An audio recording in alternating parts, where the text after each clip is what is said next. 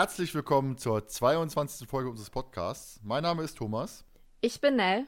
Und ich heiße Jonas und das sind unsere Themen. Teddy ist weg. Brother from another mother. Hundedieb macht Blitzkarriere. Mahlzeit zusammen. Da sind wir wieder. Wir heißt natürlich, ich bin wieder nicht alleine direkt vorneweg, äh, wir sprechen heute den heimlichen Hehler und ich habe äh, im Vorfeld gemerkt, dass die Folge bei den anderen beiden nicht ganz so beliebt ist, wobei Jonas so ein bisschen einen Rückzieher gemacht hat, habe ich, hab ich gemerkt. Also, äh, Jonas guckt schon wieder so ein bisschen komisch. Ja, was heißt nicht, nicht ganz so beliebt? Also, ich finde ich finde die gut. Also, ich finde die nicht schlecht. Jetzt auf einmal. Ich habe schon angedroht, dass ich ein bisschen gemein sein werde heute, deswegen. Habe ich so ein bisschen. Hast du irgendwann mal gesagt, dass ich die schlecht finde? Ja, ihr beide habt so ein hm? bisschen so. Ah. Echt? Ja, ich hatte mich schon über einen Mitstreiter gefreut. Vielleicht hatte ich die damals noch gar nicht äh, auf dem Schirm gehabt. Wie wir wissen, kennst du ja eh noch vier Folgen, von daher. genau. so sieht's aus. Dementsprechend auch meine Begrüßung jetzt. Und zwar, ich sag, ein bisschen gemeiner. Bei mir ist der Typ, der bei weiteren schlechten Bewertungen meiner Lieblingsfolgen die nächste in einer Mülltonne auffindbar sein wird. Grüß dich, Jonas. Ja, dann aber, dann aber, äh, dann aber bitte gelbe Tonne, ja.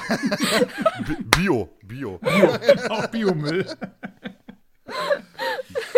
So, und an unserer Seite ist natürlich die bezaubernde Nixte unseres Podcasts. Hallo Nell. Wie, wie, wie, Jetzt müssen wir überlegen, was das gemein ist, ne? Denn wer die Folge kennt, der weiß, der Kopf der Nixe wird abgetrennt auf dem Meeresboden gefunden werden von Peter. Von daher. Ja, der ist halt zum Mitdenken. hm. Nell, Nell weint schon, also. ne, auch ich habe auch mal recherchiert, ne? Also, die Nixe wird meist als schöne Frau vom, vom ambivalenten Charakter beschrieben. Einerseits kann sie vor Stürmen warnen oder Kinder beschenken, andererseits auch Fischer ertränken und Kinder entführen. Nehmt also, euch in Acht. Hallo Nell. da findest du dich wieder, oder? Ist ja dann so ein bisschen, ist ja dann so ein bisschen wie die Sirenen in, äh, bei mhm. Odysseus, ne? Mhm. Wo äh, die ja die Leute verzaubern, wenn die sich nichts in die Ohren stopfen und die auf die dann eigentlich alles auffressen, was denen zu nahe ja, kommt. Also sobald hier Nell anfängt zu singen, Kopfhörer vom Kopf reißen und äh, das Weite suchen. ja, wie gesagt, wir besprechen heute den heimlichen Hehler. Ähm, Nell, da fangen wir auch mit deinen nerdschen Nebenfakten mal an. Jupp. Auf geht's. Nels Nerdsche Nebenfakten. Das Buch wurde 1983 von Mary Virginia Carey geschrieben, ist die Nummer 36. Im Original heißt die Folge The Mystery of the Missing Mermaid und das Hörspiel erschien 1985. Hat die Nummer 37 und eine Länge von knapp 50 Minuten. Ja, jetzt lustig ist ja, ich habe jetzt nichts dabei gepackt von wegen äh, Sprecher und so, weil ich habe nämlich einen kleinen Hintergedanken, um euch dann gleich noch mal ein bisschen äh, auf eine Fährte zu locken. Wir sollen mal gucken, was ihr da so für Gedanken habt. Aber ich muss jetzt mal ganz ehrlich sagen, mhm. ich finde den Originaltitel total scheiße. Was? The Mystery of the Missing Mermaid. Ja, okay, weiß ich nicht. Finde ich den deutschen Titel persönlich, finde ich äh, irgendwie besser. Ich finde den deutschen scheiße. Ja, ich finde den deutschen. Titel scheiße und den englischen, ich finde den englischen, also ich glaube, ähm, das liegt bei mir, glaube ich, auch immer so daran, ich bin so jemand, das, was man so zuerst hört oder zuerst sieht, das ist so der Eindruck, den man, den man so hat. Ich meine, viele Übersetzungen von Filmen zum Beispiel, da denke ich mir, ach du Scheiße, die Übersetzung hat ja überhaupt gar nichts mit dem Original zu tun. Aber jetzt, ich habe mich, glaube ich, so, weil das hat sich so verinnerlicht unter heimliche Hela. Deswegen ist das, ähm, finde ich, halt für mich persönlich besser als jetzt äh, den englischen Titel. Eine Alliteration. Aber kommen wir gleich zu. Wir haben gleich, gleich das Thema wieder Klappentext und Cover. Und da kommen auch Titel auch zu sprechen. Ähm, dann kommen wir doch erstmal. Was kommt als erstes in den Sinn, wenn du an die Folge denkst? Ich meine, fangen wir immer mit dem an, der die Folge ausgesucht hat. Thomas, übrigens sehr gute Wahl von dir. Was hältst du von der Folge? Ja, Thomas, äh, wirklich ein sehr gutes Thema, muss ich sagen. Die Folge hat für mich so einen Nostalgiefaktor. War eine meiner ersten, ich glaube, zehn Folgen. Und ich muss ja sagen, beim Podcast hören bin ich jetzt so ein bisschen drauf gestoßen, dass mir die Atmosphäre in Hörspielen doch wichtiger ist, als ich gedacht habe. Und der heimliche Heder ist für mich, äh, was die Atmosphäre angeht, also Atmosphäre heißt jetzt nicht, die ist gruselig oder, oder sonst, die ist lustig oder sonst irgendwas, sondern einfach das ganze Hintergrundrauschen, was da so in der Folge so passiert, ähm, finde ich bei einem Hörspiel enorm wichtig und der heimliche Heder ist für mich echt so ein Paradebeispiel. Und ich mag die Folge. Also, wir haben auch geile Sprecher. Da kommen wir gleich garantiert drauf zu sprechen. So, Thomas, zurück zu dir. Ja, danke, Thomas, für deine Meinung. Ähm, jetzt, jetzt einer von euch beiden, jetzt mal hier raushauen, der keine Ahnung hat. Nell, fang an. ähm, was war nochmal die Frage? Was dir als erstes in, in, den Sinn kommt. Vor allem, man muss ja sagen, Nell hat direkt gesagt, boah, nee, ich, Nell war krank gewesen, meinte, er könnte auch die Folge alleine besprechen, ich mag die Folge eh nicht so, nö, nö, nö, nö, nö. Also, hier hat er ein bisschen rumgezickt, muss ich sagen, und äh, hat sich gedacht, ich drück mich davor. Nein, Spaß. Also, ähm, was mir jetzt erst in den Sinn kommt, natürlich die Meerjungfrau, ein toter Hund und Haie. Sehr tierlastig. Ja. Könnte ein Disney-Film sein, aber es sieht aber keiner. Ich muss ja sagen, was mir als erstes in den Sinn kommt, wenn ich diese Folge höre, ist einfach sowohl der Name Teddy und Tiny wie oft das am Anfang einfach in den ersten vier Minuten erwähnt wird, wie oft die Teddy, Teddy und dann irgendwann Tiny, Tiny, Tiny. Und ich denke mir so, jetzt sag ich noch fünfmal, du passt jetzt auf ihn auf, Tiny. Und ich denke mir so, ja, wir haben jetzt mittlerweile kapiert, wie der Hund heißt.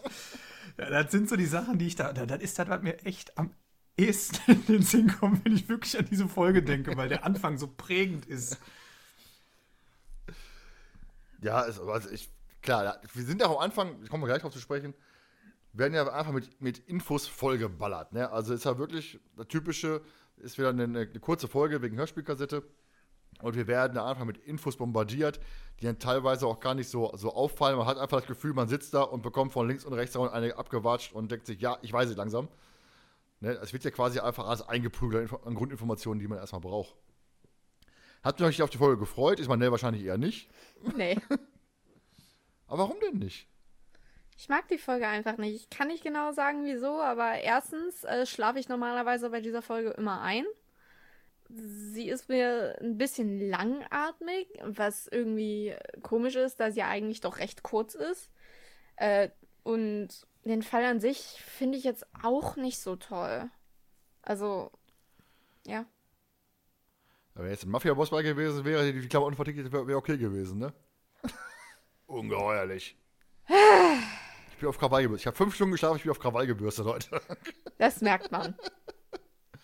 Jonas, hast du dich da wenigstens ein bisschen drauf gefreut? Ja, schon. Das liegt bei mir aber tatsächlich daran, weil, wie du ja schon am Anfang äh, erwähnt hast, ich kenne ja nur vier Folgen und genau. jede Folge ist für mich dann ein neues Hören.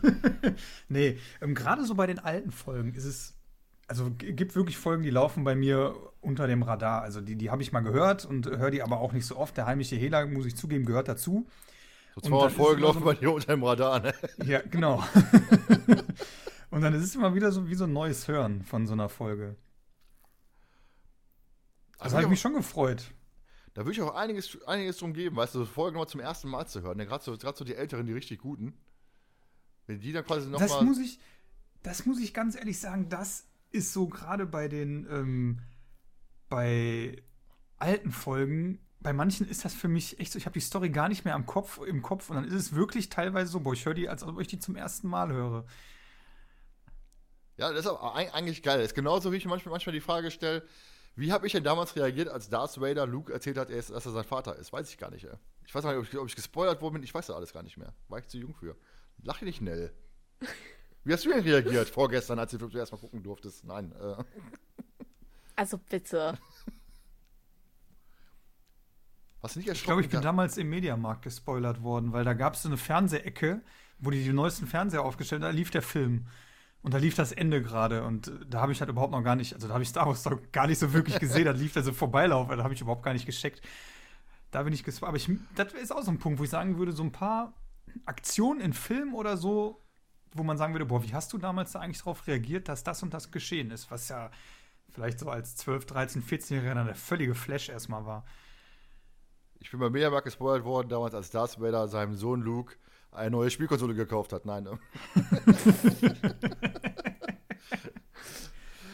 Nein, aber das ist natürlich schon bei, bei, bei manchen Sachen, die will ich schon gerne mal zum ersten Mal sehen, Höhe und wie auch immer, ne? Also, gerade so Sachen, die einem im Kopf geblieben sind. Ne, so, so, so, so historische Sachen. Andersrum, Herr der Ringe habe ich heute nicht, heute nicht gesehen. Was? Ich, schlaf, ich habe den ersten Teil bestimmt fünfmal angefangen und jedes Mal, wenn der, wenn der komische äh, ja, Frodo mit seinem komischen äh, Segelohrkumpel da und die anderen Kollegen Sam. da, ja, von mir aus. Nein, hier, hier der, hier der andere, der, wie heißt der, der komische Elf-Typ da? Legolas. Legolas. Der die Stimme von Barney Stinson hat. Ich kann ihn nicht ernst nehmen. Er hat die Stimme von Barney Stinson. Und der von How I Met Your Mother. Da kriege ich die Krise. Wenn ich den reden höre, denke ich mir, Ast rein. Ich hole ein Playbook raus und gebe erst den ganzen Bräute an. Ne? Also ich kann den nicht für voll nehmen. Und dann stehen die da in diesem komischen Kreis und quatschen. Ich penne da jedes Mal ein. Weiß ich nicht. Also Herr der Ringe kann sie mich mit jagen. Aber zurück in die Zukunft habe ich schon bestimmt 150 Mal gesehen. Von daher. der Film ist gut. Aber kommen wir zurück zur Folge. Jonas, die kurze Zusammenfassung der Folge in drei Sätzen. Ich weiß, gar nicht mal so einfach. Ich habe mich auch mit der, bei der etwas anderen Zusammenfassung echt schwer getan. Weil irgendwie, wir haben ja in dem Sinne zwei Fälle, ne? Muss man ja sagen. Ja, ich muss sagen, ähm, es passiert doch richtig viel eigentlich. In, also so an Inhalt ist wirklich viel ja. in der Folge drin. Richtig. Aber da die drei Fragezeichen ein Schulreferat über Städte im Wandel abhalten sollen, begeben sie sich nach. Wenn, wenn, so. ich fange nochmal von vorne an. Ja, bitte. Da die drei Fragezeichen ein Schulreferat über Städte im Wandel abhalten sollen, begeben sie sich nach Venice, Venice, Venice, Venice, Venice. Ne? Venice. und geraten direkt in einen neuen Fall. Der kleine junge Teddy verschwindet und sein Hund wird tot aufgefunden. Und dann ist da auch noch der merkwürdige Mr. Burton, der auf Teddy gar nicht, zu gut, gar nicht gut zu sprechen ist. Auch wenn Mr. Burton in den Fokus der drei Fragezeichen gerät, ist er nicht für das Verschwinden von Teddy verantwortlich, sondern der Namensgeber der Folge. Als Hehler verwahrt er in seinem Hotel alte Schätze und verkauft sie an Interessenten. Am Ende finden Justus, Peter und Bob aber nicht nur Teddy, sondern lösen auch den Fall um den heimlichen Hehler. Ne, guck mal, ein bisschen sparsam. jetzt, jetzt, sie nickt. Okay, ist, glaube ich, ab, abgenickt worden. Du hast, du hast übrigens was vergessen. Zwei Namen des Hundes hast du vergessen. Ich weiß gar nicht mehr, wie der heißt. wie heißt der Hund denn nochmal? Tiny. Tiny. Tiny. Tiny. Du passt auf ihn auf. ja, dann kommen wir zur etwas anderen Zusammenfassung. Ist gar nicht so lang. Ähm, ich muss sagen, im Buch ist auch Mr. Burton noch mal so ein bisschen anders drauf. Komme ich, komm ich gleich zu. Um Venice Beach wieder zu dem zu machen, was es einst war, kauft ein ehemaliger Schauspieler ein altes Hotel und lässt das Mermaid Court darum erbauen. Um dies zu finanzieren, verkauft er geklaute Ware an Interessenten, bis ein kleiner Junge ihn dabei erwischt. Ja, das, das war eigentlich schon. Ja, mehr ist er nicht. ja, jetzt hat es auch sein, dass er verschwunden ist. Da bin ich jetzt ein bisschen enttäuscht. Ja, tut mir leid. Du wolltest zurückstecken, auf ne? Haupt. Du wolltest zurückstecken, ich merke das schon. Das ist ja alles wieder.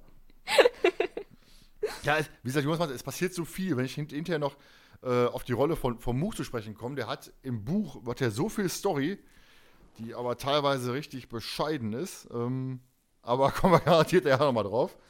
Ne, Klappentext. Und kannst du, kann, kannst du auch vortanzen, wenn du möchtest. Also. Wie soll ich denn das bitte schön vortanzen? Mit das, so einem Bild in der Hand, oder wie? Das kannst du pantomimisch quasi nachstellen. Die Hörer sehen es ja auch so gut. Ja, hauptsächlich was zu lachen. Stell dich doch ja, mal dann in, erst recht nicht. Stell dich doch mal in deine Tür, mach das Rotlicht an und dann. Nee, nee, nee, nee, nee, nee, nee, nee, nee. Nicht mit mir. So, Klappentext. Also. Ein fünfjähriger Junge verschwindet. Wurde er entführt? Ist er weggelaufen? Die drei Detektive machen sich daran, die Frage zu klären. Und sie kommen weiteren Geheimnissen auf die Spur. Was verbirgt sich in dem alten Hotel? Warum maskiert sich Mr. Burton? Die drei Fragezeichen kommen zu einer überraschenden Lösung des Falles. Das war kurz. Ja. Und die Punktsetzung ist komisch. Ja, ruf doch mal bei Europa an und beschwer dich. ich habe schon eine E-Mail angeschrieben, also. Äh die sollen bitte das äh, 37 Jahre alte Hörspiel mal kurz erinnern. Guten Tag Europa, ich kann mich jetzt erst beschweren, ich bin quasi noch nicht so alt. Bitte ändert doch mal bitte euren Klappentext vom Hörspiel Der heimische Hehler. Ja, dazu das Cover halt, ne, das Schlüsselloch, das riesige Schlüsselloch, was einfach riesig erscheint und da steht dann die Person drin mhm. in ihrem Rotlicht. Ich muss sagen, ne, Klappentext und Cover. Ne, warum lachst du jetzt? Nein, nein, alles gut. Wegen haben, dem Rotlicht, aber. Wir haben hier, kein, wir haben hier keinen Spaß. Das ist heute bitterer Ernst. Die Folge ist wichtig. ja, also, das scheitert jetzt schon. Ja, also ich muss sagen, Klappentext und Cover, ne? Ist doch einfach. Und Titel ist doch einfach kompletter Spoiler. Die ganze Folge hast du im Cover, Klappentext und Titel. Du hast ja. äh, den Burton äh, wird im Text erwähnt, dass er sich ja maskiert hat. Warum weiß man nicht. Dann hat man den, die, die Szene, dass eben halt ein Mann, der einen Hut auf hat, vielleicht ein bisschen maskiert ist, ähm, in, sieht man im, im, Schlüsselloch hier auf dem Cover. Und man hat den Titel Der heimische Hehler. Und denkst dir, mhm. Es verschwindet ein kleiner Junge. Und dann kommt der heimische Hehler, der Schlüssel, Schlüsselloch-Szene und Mr. Burton ist maskiert. Und denkst dir, ja, okay. Und jetzt? Ja. Ich habe damals zum Glück nicht den Klappentext gelesen. Ich habe nur, ich finde aber das, das Cover finde ich richtig gut, ne? einfach durch die, durch die Farben, ähm, dieses, dieses rote und gelbe.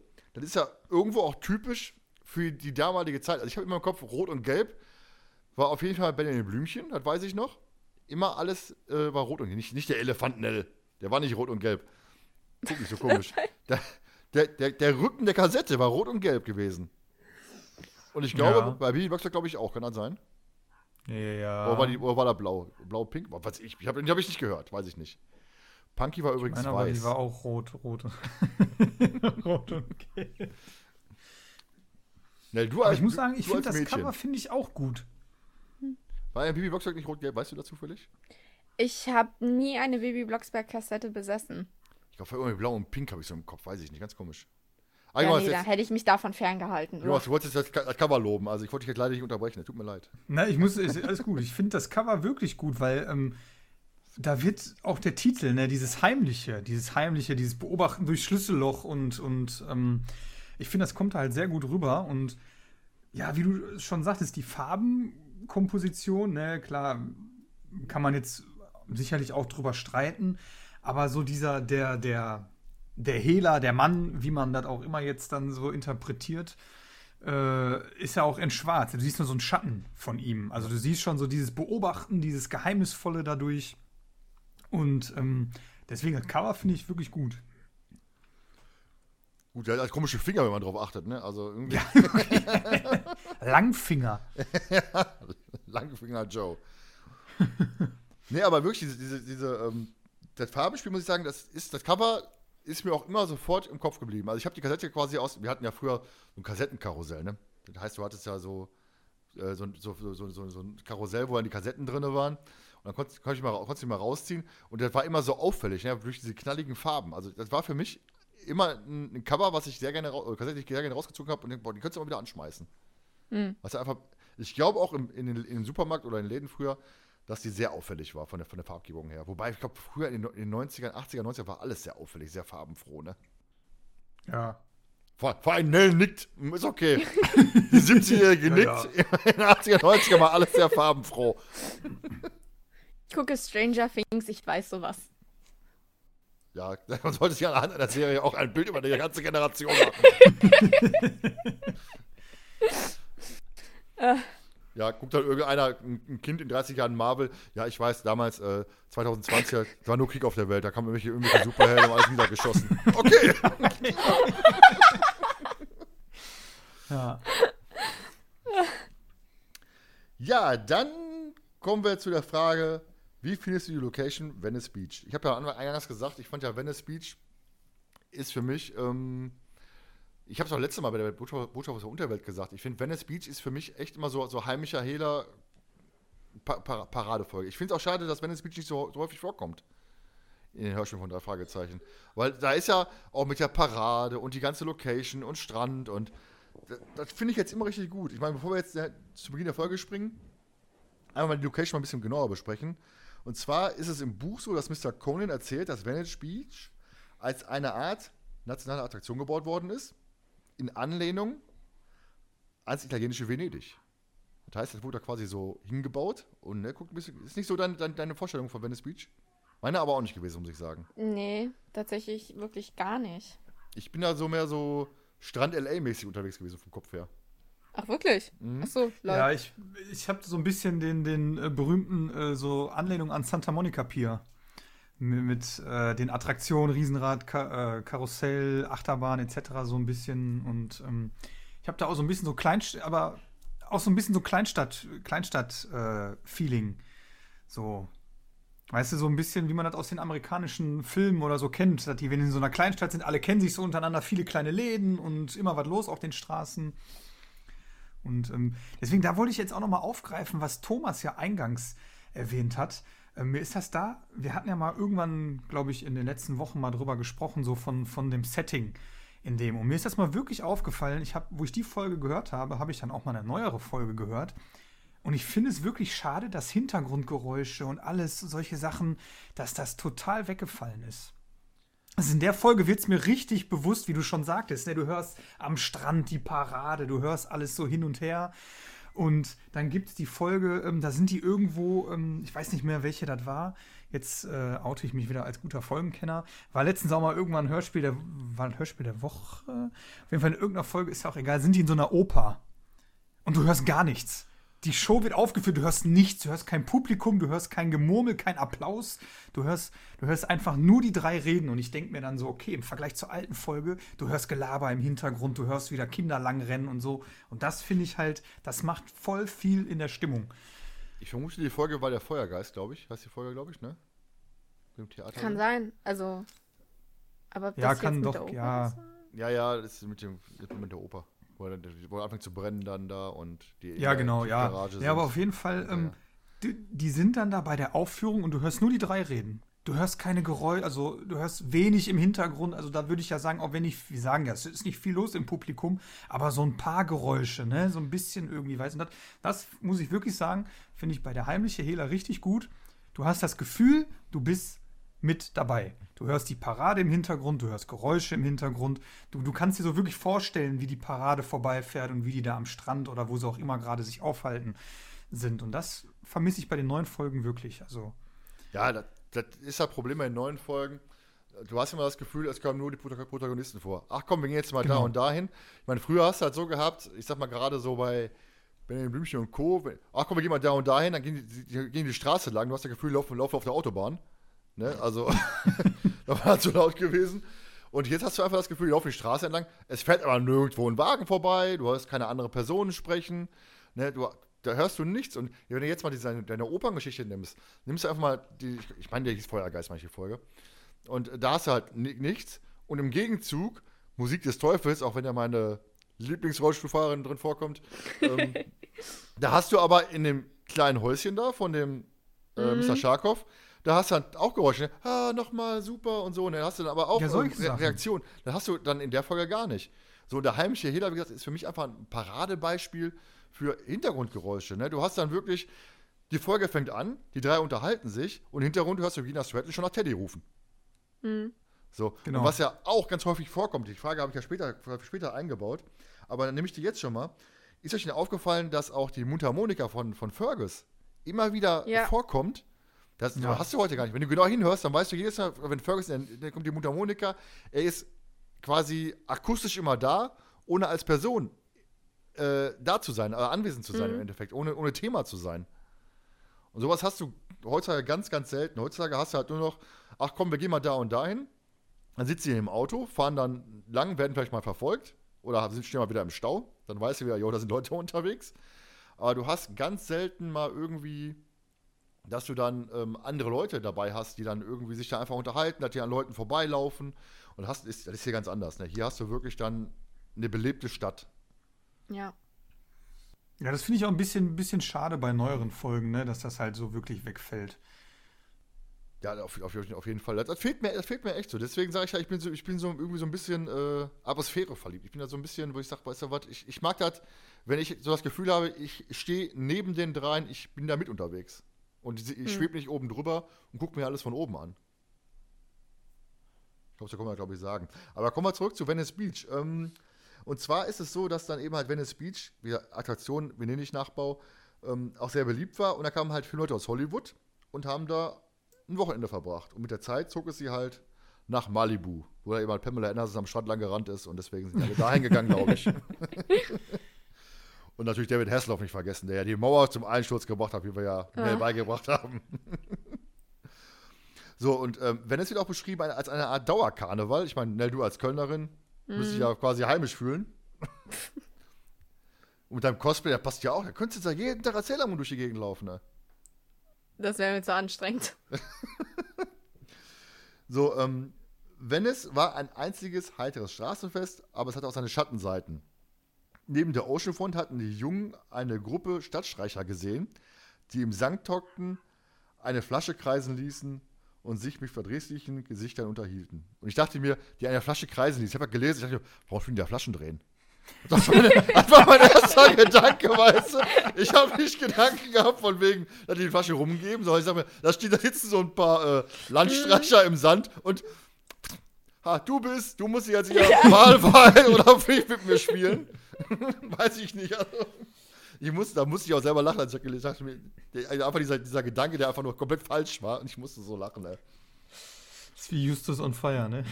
ja, genau. Nee, aber es wird halt im Buch, wird halt Venice wirklich dann beschrieben, du hast die, die schönen Seiten und die dunklen Seiten. Ne? Ist halt immer so, ne? Du hast halt diesen Reichtum, der mal da gewesen ist, ist in Venice. Und eben halt äh, die Schattenseiten, wo die Landstreicher dann, dann am Strand sitzen und äh, es wird auch wirklich sehr negativ beschrieben. Ne? Also du hast wirklich so ein bisschen das Gefühl wie bei König der Löwen, du hast halt die, die schöne Seite, wo die Löwen und so wohnen und du hast halt das, das Tal des, weiß ich, wie hieß das Ding noch, wo die ganzen Hyänen wohnten, wo alles so dunkel und so schauderhaft ist. Also hast du echt so im Buch so das Gefühl, dass du wirklich diese, diese die schöne und die, die Schattenseite hast. Aber ich finde, das auf der einen Seite ähm, zeigt das ja auch so ein realistisches Bild, ne, von, mhm. von so einer Stadt. Also ich sag mal, äh, das wird in Köln, äh, hast du genauso die Ecken wie bei uns in Duisburg, ne? Du hast die schönen Ecken, aber du hast natürlich auch die, die hässlichen Ecken, ne? Also in Köln gibt es wahrscheinlich Ecken? noch ein paar mehr als, als Duisburg, aber. Jetzt habe ich den Mittelfinger. Man könnte da Brandrodung betreiben in Köln. Ich habe da schon mal einen Platz im Ort, wo man ein Feuer legen könnte. Kommen wir jetzt zum Beginn der Folge. Ähm, wie gesagt, es muss ja bedenken, dass der Beginn der Folge ist ein bisschen länger und wir werden halt mit Infos zugeballert. Ne, man muss wirklich aufpassen, dass man nichts verpasst. Wir sind ja direkt dabei am Anfang, wo halt Regina Stratton ihren Sohn Teddy sucht, ähm, der anscheinend ja immer wieder ausreist. Und dieses Mal äh, ist aber sein tierischer Tiny nicht dabei. Justus bekommt das mit und er sagt sofort, Jungs, ich glaube, es ist ein Fall wieder ein Fragezeichen. Aber eher so ein bisschen ähm, belächeln, sag ich mal. Ne? Also er mhm. nimmt es halt nicht selber so für voll, aber er möchte halt helfen. Wahrscheinlich ein bisschen neugierig, was könnte er wieder abgehen? Vielleicht, wie bei Cameron bei der Fragezeichen, es fängt einfach mit einer Kleinigkeit an und hinterher fliegt einer ins Weltall. So ungefähr, ne? Also, das ist so typisch, wie sich dann aus so einem ganz kleinen Fällchen dann einfach ein, ein, großer, ein großes Syndikat. Aus einer Mücke einen Elefanten ja. machen.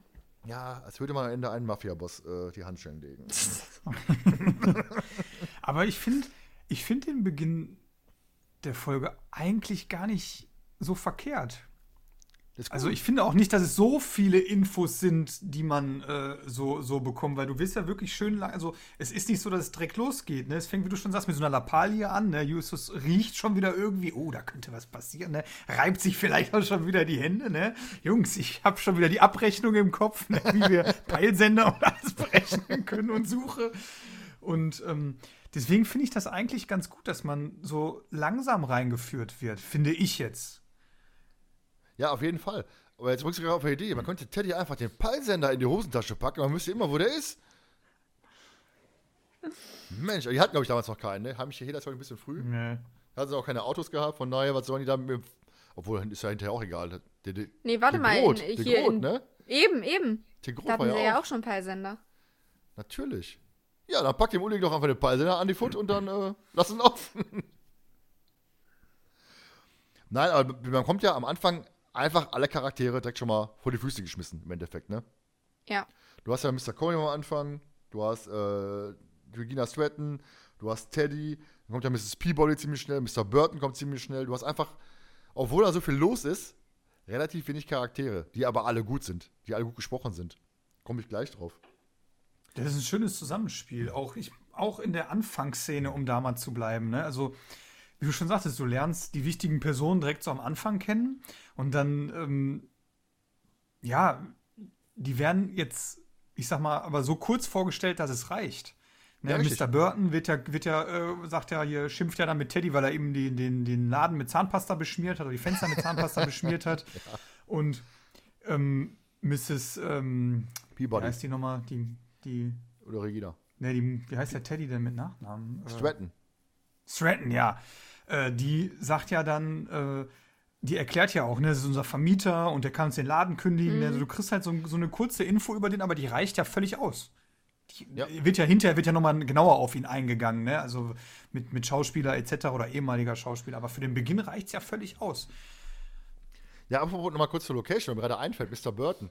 Der ist ja, hat ja das Hotel gekauft, das alte, das alte Hotel, das Mermaid Hotel, Mermaid Inn, hat er ja geholt und hat dann drumherum dann äh, zwei Flügel gebaut, wo dann diese Läden drin sind.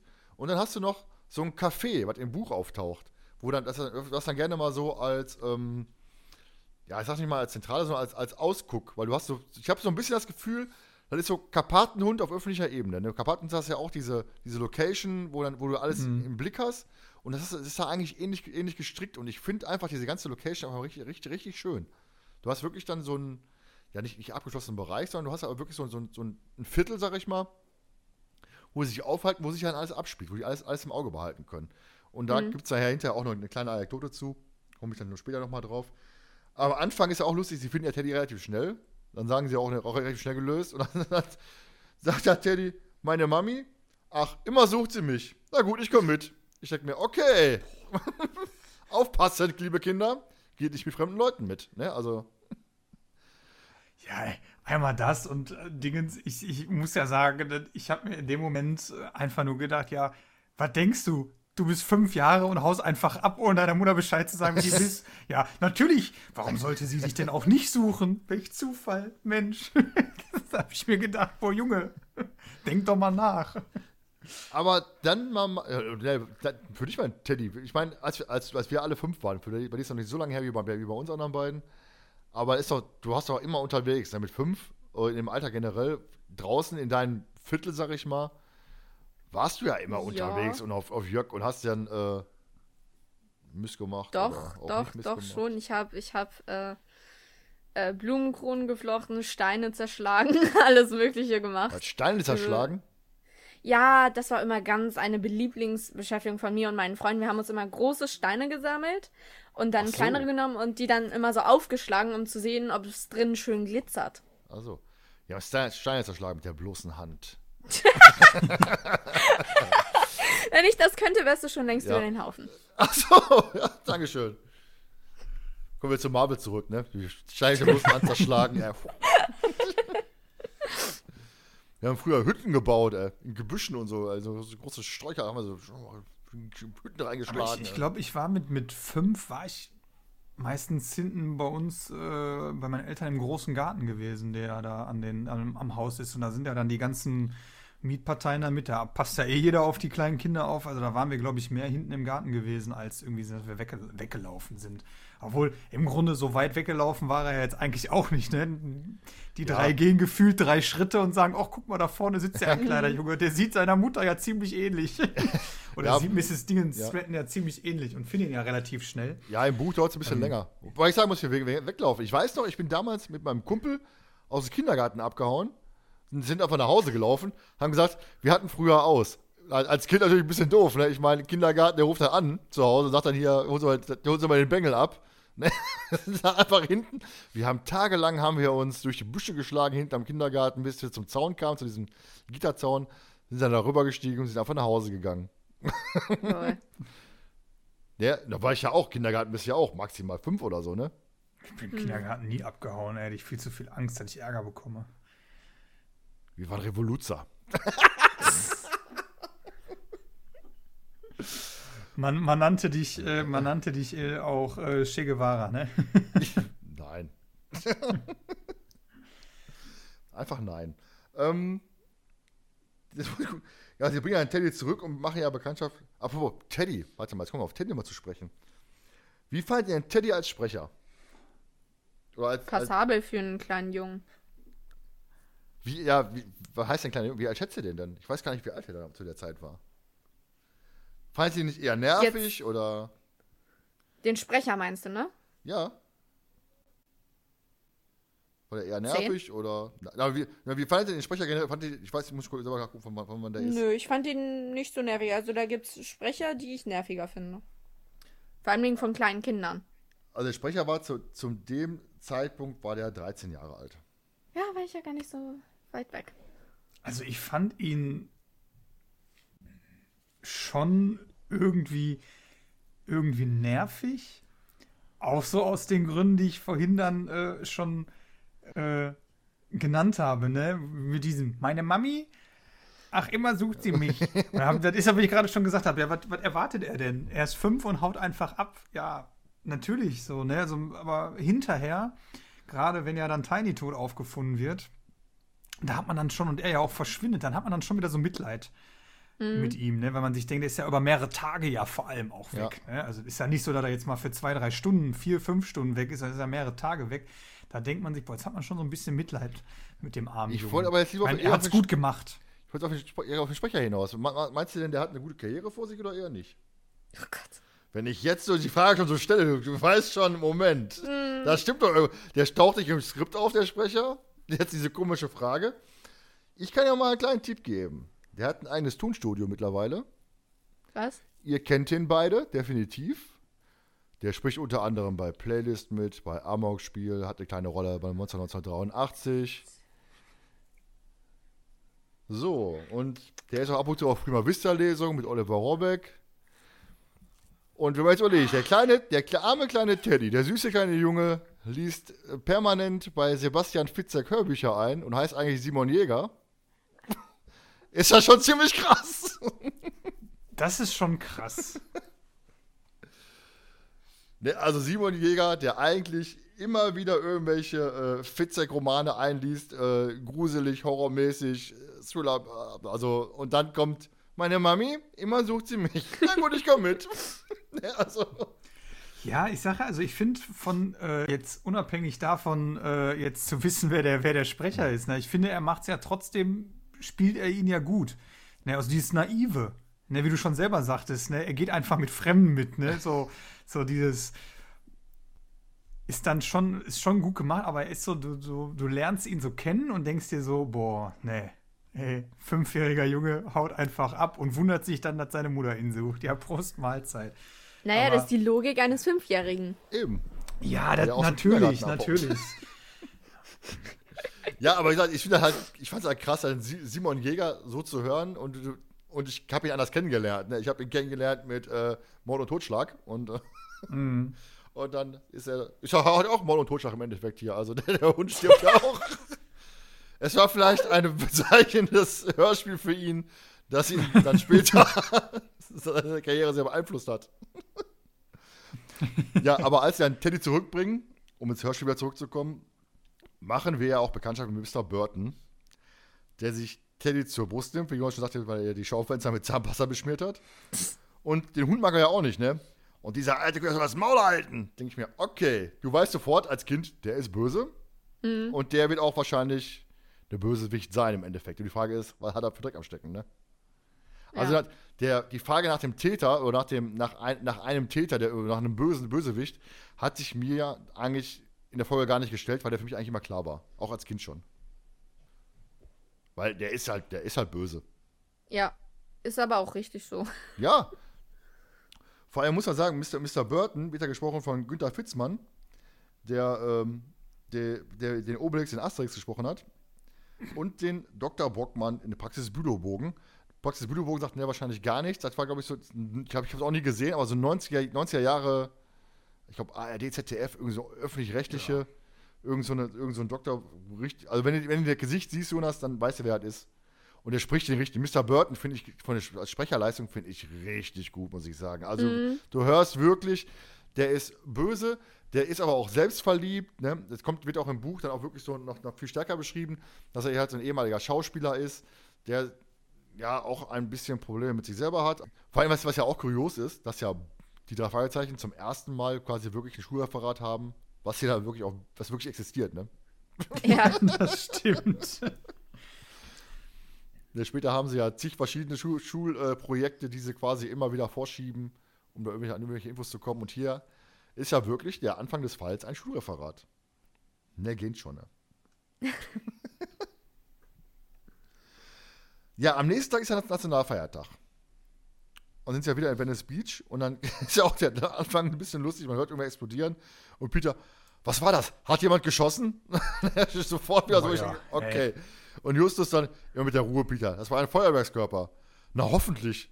Verrückt ist das hier. Feuerwerk am helllichten Tag. ja, das ist schon sehr Das lustig. ist auch so eine Szene, wo ich mir gedacht habe, boah, das ist so, weiß ich nicht, da wird Peter aber völlig überzogen als Schisser dargestellt, ne? Also, Schreckhaft. Weiß ja, ich nicht. Schreckhaft einfach, ne? ja, aber das ist so eine, ein bisschen unnötig, finde ich das. Ja, ich glaube einfach nur, um die Szene zu erzählen, dass da ein bisschen Action ist. Ne? Ja, aber die kann man ja auch anders erzählen, ne? Da hätte man einfach sagen können, boah, hier ist ja viel los, jetzt schießen die Feuerwerkskörper ab mit einem helllichen Tag, also weiß ich nicht. Vielleicht brauchen sie ein bisschen Action. Du hast ja relativ wenig Action in der Folge. Außer eine Szene, die du gleich gut findest. Ist die Folge ja relativ actionarm. Ja, aber das finde ich auch gar nicht schlimm. Nö, man hat ja sehr viele Ermittlungen im Endeffekt, ne? Ja. Ja, sie treffen dann auf Mr. Mr. Conan und kurz darauf auf Mrs. Peabody. Die beiden erzählen dann, äh, dass sie wissen, erzählen dann wissen was über Clark Burton, dass er Schauspieler war und jetzt dieser Mermaid Court äh, gehört. Der hat dieses U-förmige Viertel, da, sag ich mal. Ne, er arbeitet in der Galerie und verkauft auch Kunstobjekte. Und wie wir später wissen, auch andere Dinge. Und ihm gehört das alte, geschlossene Hotel Mermaid Inn. Und in der kurzen Sequenz wird dann auch noch Fergus erwähnt.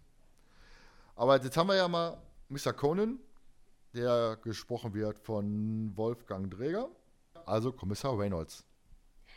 oder halb jemand anderes noch, ne? Ja, oder halt ganz viele andere. Was mich aber ein bisschen gewundert hat, der Kommissar Reynolds kommt ja in der Folge auch vor. Ach, das ist er dann doch. Ja, äh, ja, ich, das ist dann im äh, Dings, im, im Buch wird er dann als Kommissar Reynolds beschrieben. Und am Ende der Folge vom Hörspiel, ich habe die Folge gerade nochmal gehört, wird auch dann nochmal Kommissar Reynolds erwähnt, dass sie dann zu ihm gegangen sind und ihm das alles erzählt, erzählen. Deswegen, der, hier wird ja Kommissar Reynolds von, von äh, Günter Flesch gesprochen. Und ich dachte mir, warum? Zumal ich sagen muss, ich finde die Kommissar Reynolds in der Folge auch sehr bescheiden. Ich habe immer das Gefühl, er pennt fast ein, wenn Justus da ist. Ja, stimmt schon. Bisschen, bisschen, bisschen schade. Ich muss dich warnen, Justus. Der Junge ist in Gefahr. Hm, Du musst aufpassen. Ich muss Peter den Wecker rausholen, wahrscheinlich, um mich zu wecken am Ende. Nein, aber. ja, dann Mrs. Peabody ist ja. Boah, Mrs. Peabody, die erzählt ja auch die ganze Zeit. Die, boah, bei der kriegt bei der, der Frau, die, ich finde die. Ich finde äh, Ursula Tro, äh, Gisela, Ursula schon, Gisela Trube, die ist ja, hat ja auch mehrere Rollen. Und diese Stimme ist ja wirklich dann auch eine, die brennt sich ja ein. Ja, Sie spricht ja die Gräfin bei den rätselhaften Bildern, sie spricht die Mrs. Darnley im Zauberspiegel, Mrs. McCamber in der Silbermine, Miss Melody in den Perlenvögel, das war sofort mein, so, die Stimme habe ich sofort im Kopf gehabt, Perlenvögel und Mrs. Melody, ne? Das ist ja wirklich auch eine Stimme, die immer im Ohr bleibt. Ach, meine Vögel. Und die ist, hier, die ist ja hier genauso, ne? Die ist ja wirklich dann so dieses Klatschweib, was dann Infos ranbringt und ähm, ja, auch immer irgendwie präsent ist, ne? auch von, von, von, als, als Figur. Wo ist es ihr, Mrs. Peabody? Mrs. Peabody ist so ein bisschen, ja, ich sag mal, so ein bisschen Miss Bugel-mäßig, sag ich mal. Ne? So diese, diese auffällige Nachbarin, die, Ja. die, die einfach alles findet. Jetzt stell dir mal vor, du hast Miss Bugel und, und, und Mrs. Peabody als Nachbarin. Da hast du verloren, ey. Da hast ja nie Ruhe. Ja, also Mrs. Peabody finde ich schon, obwohl sie hilft ja viel, sie ist ja auch lieb und nett. Aber ich glaube, sie ist auch lieb und nett, weil sie alles mitbekommen möchte, was da so passiert. In diesem Viertel. Ja, aber sie hat ja auch mit äh, Mrs. Stratton äh, Mitleid, ne? Also, also zumindest äußert sie das, wenn die äh, das Fernsehen sich einschaltet, weil Teddy ja vermisst wird und dann ist ja der, ähm, oh, wer hat sich da nochmal vorgestellt? Der, ähm, Meinst du? ja. Mr. Conan oder wie meinst du? ja irgendjemand äh, geht doch dann auch zum Fernsehen, weil die wird doch so, Stratton Burton. soll doch interviewt. Ja, genau, ja. der Burton. Ne, sie hat da ja schon Mitleid mit, dass sie sagt, ne, jetzt Mr. Burton springt dann halt da rein und sie kommt überhaupt nicht zu erzählen. Das Interview ist vorbei und sie hat eigentlich kein Wort äh, ähm, sagen können oder so. Das ist, ja, sie ist so ein bisschen so klar, sie ist nervig, weil sie alles wissen will und weil sie auch irgendwie immer da ist und so, aber man hat trotzdem schon so, dass man merkt, so, sie nimmt schon Anteil daran, dass, dass Teddy so nicht da ist. Ne? Es ist jetzt nicht so, äh, dass es so eine, ja, Schreckschraube ist, die nur auf sich bedacht ist. Ja, Nell, teil mal zu Mrs. Peabody. Ähm, eigentlich wurde schon alles gesagt, aber ähm, ich finde sie tatsächlich eigentlich auch ganz sympathisch, auch wenn sie jetzt halt so viel plappert, sag ich mal so. Ähm, aber vor allen Dingen, dass sie immer so, sag ich mal, dass sie über alles informiert ist, was in dem Örtchen halb so vor sich geht und so, das finde ich eigentlich ganz cool, weil äh, sie ist dann ja für die drei Fragezeichen ähm, äh, zumindest dieses eine Mal dieser Anlaufpunkt, das andere Mal ist doch Miss Peabody, die dann über die nächste informiert. Genau, ne? ja. Die anruft. Ja, genau. Also ist sie im Endeffekt da diejenige, die den die Informationen zuspielt. Und das finde ich eigentlich ganz cool. Und ich mag sie mehr als eine gewisse Mrs. Kretschmer. Die du ist doch cool. die ist nur nervig. Nein. Doch. Andere sind nervig. Ich nenne keine Namen, man kann sich denken, wen ich meine. ja, Mrs. Peabody erzählt ja auch dann eben halt, ähm, dass der Erzählung nach die Schauspielerin Francesca Fontaine, hieß sie, glaube ich, im Mehmet in einer unheilbaren Krankheit gestorben ist und seitdem darin spukt. Und Mr. Cohen ergänzt noch, dass er nachts, im Licht, nachts Licht im Hotel gesehen hat und da niemand rein oder rausgeht. Muss es jemand sein, der immer im Hotel ist. Habt ihr diese ganze Spukgeschichte, Janelle? Da habe ich eine Frage. Der, äh, der äh, Conan, ja. Conan, wie heißt er? Conan, ne? Ja, würde ich sagen, ja. Man, ja. Äh, der äh, ist ja, wenn ich mich nicht irre, derjenige, der dann später bei dem ähm, Burton ihn ablenkt. Genau. Ja. Die Bilder kauft. Da habe ich, ist, vielleicht macht, macht er das dann extra so, dass er diese Spukgeschichte da aufzieht? Nein, Spukgeschichte. So habe ich zumindest das Gefühl bekommen. Nein, äh, komme komm ich nachher drauf. Nein, aber ähm, die, die Spukgeschichte an sich, habt ihr die ernst genommen oder? Nö auch gar nicht, ne? Also die wurde zwar nee. so erzählt, so beiläufig, aber irgendwie war nie so Thema, ne? Auch nicht von wegen, mhm. als sie als hinterher im Hotel sind. Also die Spukgeschichte fand ich immer so ein bisschen na, ja, es erwähnt, wird, es wird kurz, kurz ähm, erwähnt, aber es ist irgendwie ähm, in gewisser Hinsicht dann, dann auch schade, dass es äh, nur so bei dieser kurzen ähm, Erwähnung irgendwie bleibt. Ne? Also natürlich ist dann, dann würde der Titel hier Mystery of the Missing Mermaid oder so, das könntest du den ganzen Fall, wenn der Titel anders wäre, wieder so anders spinnen. So ist natürlich klar, der, der Fokus liegt natürlich auf dem heimlichen Hehler oder auf dem Hehler, der Hehlerei an sich. Ne? Ähm, ist eigentlich schade, weil man hätte es vielleicht sicherlich gut einbinden können. Ne, zumal, wo dann auch noch Teddy verschwunden ist und dies und das. Man hätte dann so, so eine Geistergeschichte. Peter hätte dann gesagt, der Geist hat ihn geholt und. Äh man hätte einfach Justus im Schacht stecken lassen können und sich ver verpieseln können. Er hätte immer gerufen, das ist Spuk, da ruft immer irgendeiner aus dem Zimmer. hm, das wäre lustig gewesen. Bis er halt irgendwann abgenommen hätte und dann wäre er da, da rausgekommen. Nee, gehen wir mal weiter im Text. Ähm, Sie sind ja nochmal bei Clark Burton, um ihn zu interviewen für Bobs äh, Hausarbeit. Und Peter wirft dann fast zweimal die Nixe zu Boden. Also diese schusselige Geschichte dann ist im Buch übrigens nicht so, ne? Also dass Peter dann zweimal die Nixe fast zu Boden ringt. Da wird sie ja, glaube ich, erwähnt. Und ähm, ja, als er die Parade vorbeizieht, verlassen sie die Galerie und bekommen dann halt mit, dass Ted verschwunden ist, dieser, dieses Mal allerdings mit Tiny. Und das ist quasi, hier beginnt quasi der Fall erst. Mhm. Ne, das heißt, das ist, was ich meinte, wir haben am Anfang so viel Informationen und jetzt beginnt quasi erst der Fall. Und zwar nicht der Fall, der auf dem Cover steht, sondern der Fall, der in der Folge eigentlich der Fall ist. Weil der Hehler taucht ja bisher gar nicht auf. Nee. nee ja, das stimmt schon. Ja, das stimmt schon. Ne, und jetzt beginnt der Fall, dass sie halt Teddy suchen. Aber wir springen jetzt mal ein bisschen, ein bisschen durch, durch, durch, die Geschichte.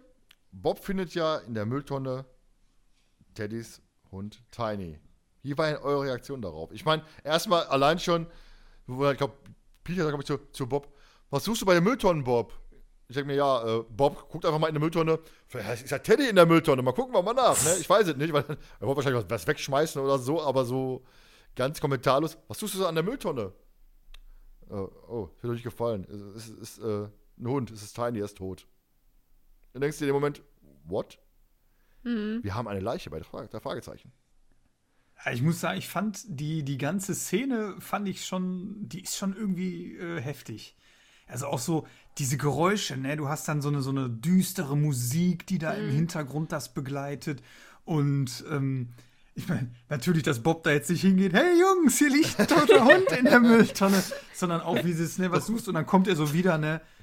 Wie du schon sagtest, ne, also hat er die ganze Stimmung, die darüber gebracht wird, ne? In der, in der Mülltonne liegt ein Hund. Er ist tot. Ich glaube, es ist Tiny so. Und du denkst dir so, Alter, nein. Ey, kann, kann nicht sein so. Und ich finde das einfach so, da musst du erstmal sagen, wow, jetzt mal äh, geschmeidig bleiben. Ne? Wir sind hier immer noch bei den drei Fragezeichen, da stirbt niemand. Tja, anscheinend doch. Weil ja, wie du sagst, wir sind halt überdenkt, dieser, dieser Wechsel. Erst diese fröhliche Parade, wo im Hintergrund halt wieder Regina nach Teddy rufen hörst, wo dann äh, die, ganze, die ganze lustige Musik und dann hast du den Wechsel zu der Mülltonne und dann plötzlich Schockmoment und denkst dir, okay, scheiße. Ja, wie war denn deine Reaktion gewesen? Also, ähm, kritisch. Also, wenn ich jetzt so tue, als hätte ich die Folge jetzt noch nicht ganz so gekannt, auch erstmal ähnlich wie Jonas dann so, oh mein Gott, was geht hier ab? Aber. Ach so, ich dachte ähnlich wie Jonas die Folge nicht kennst.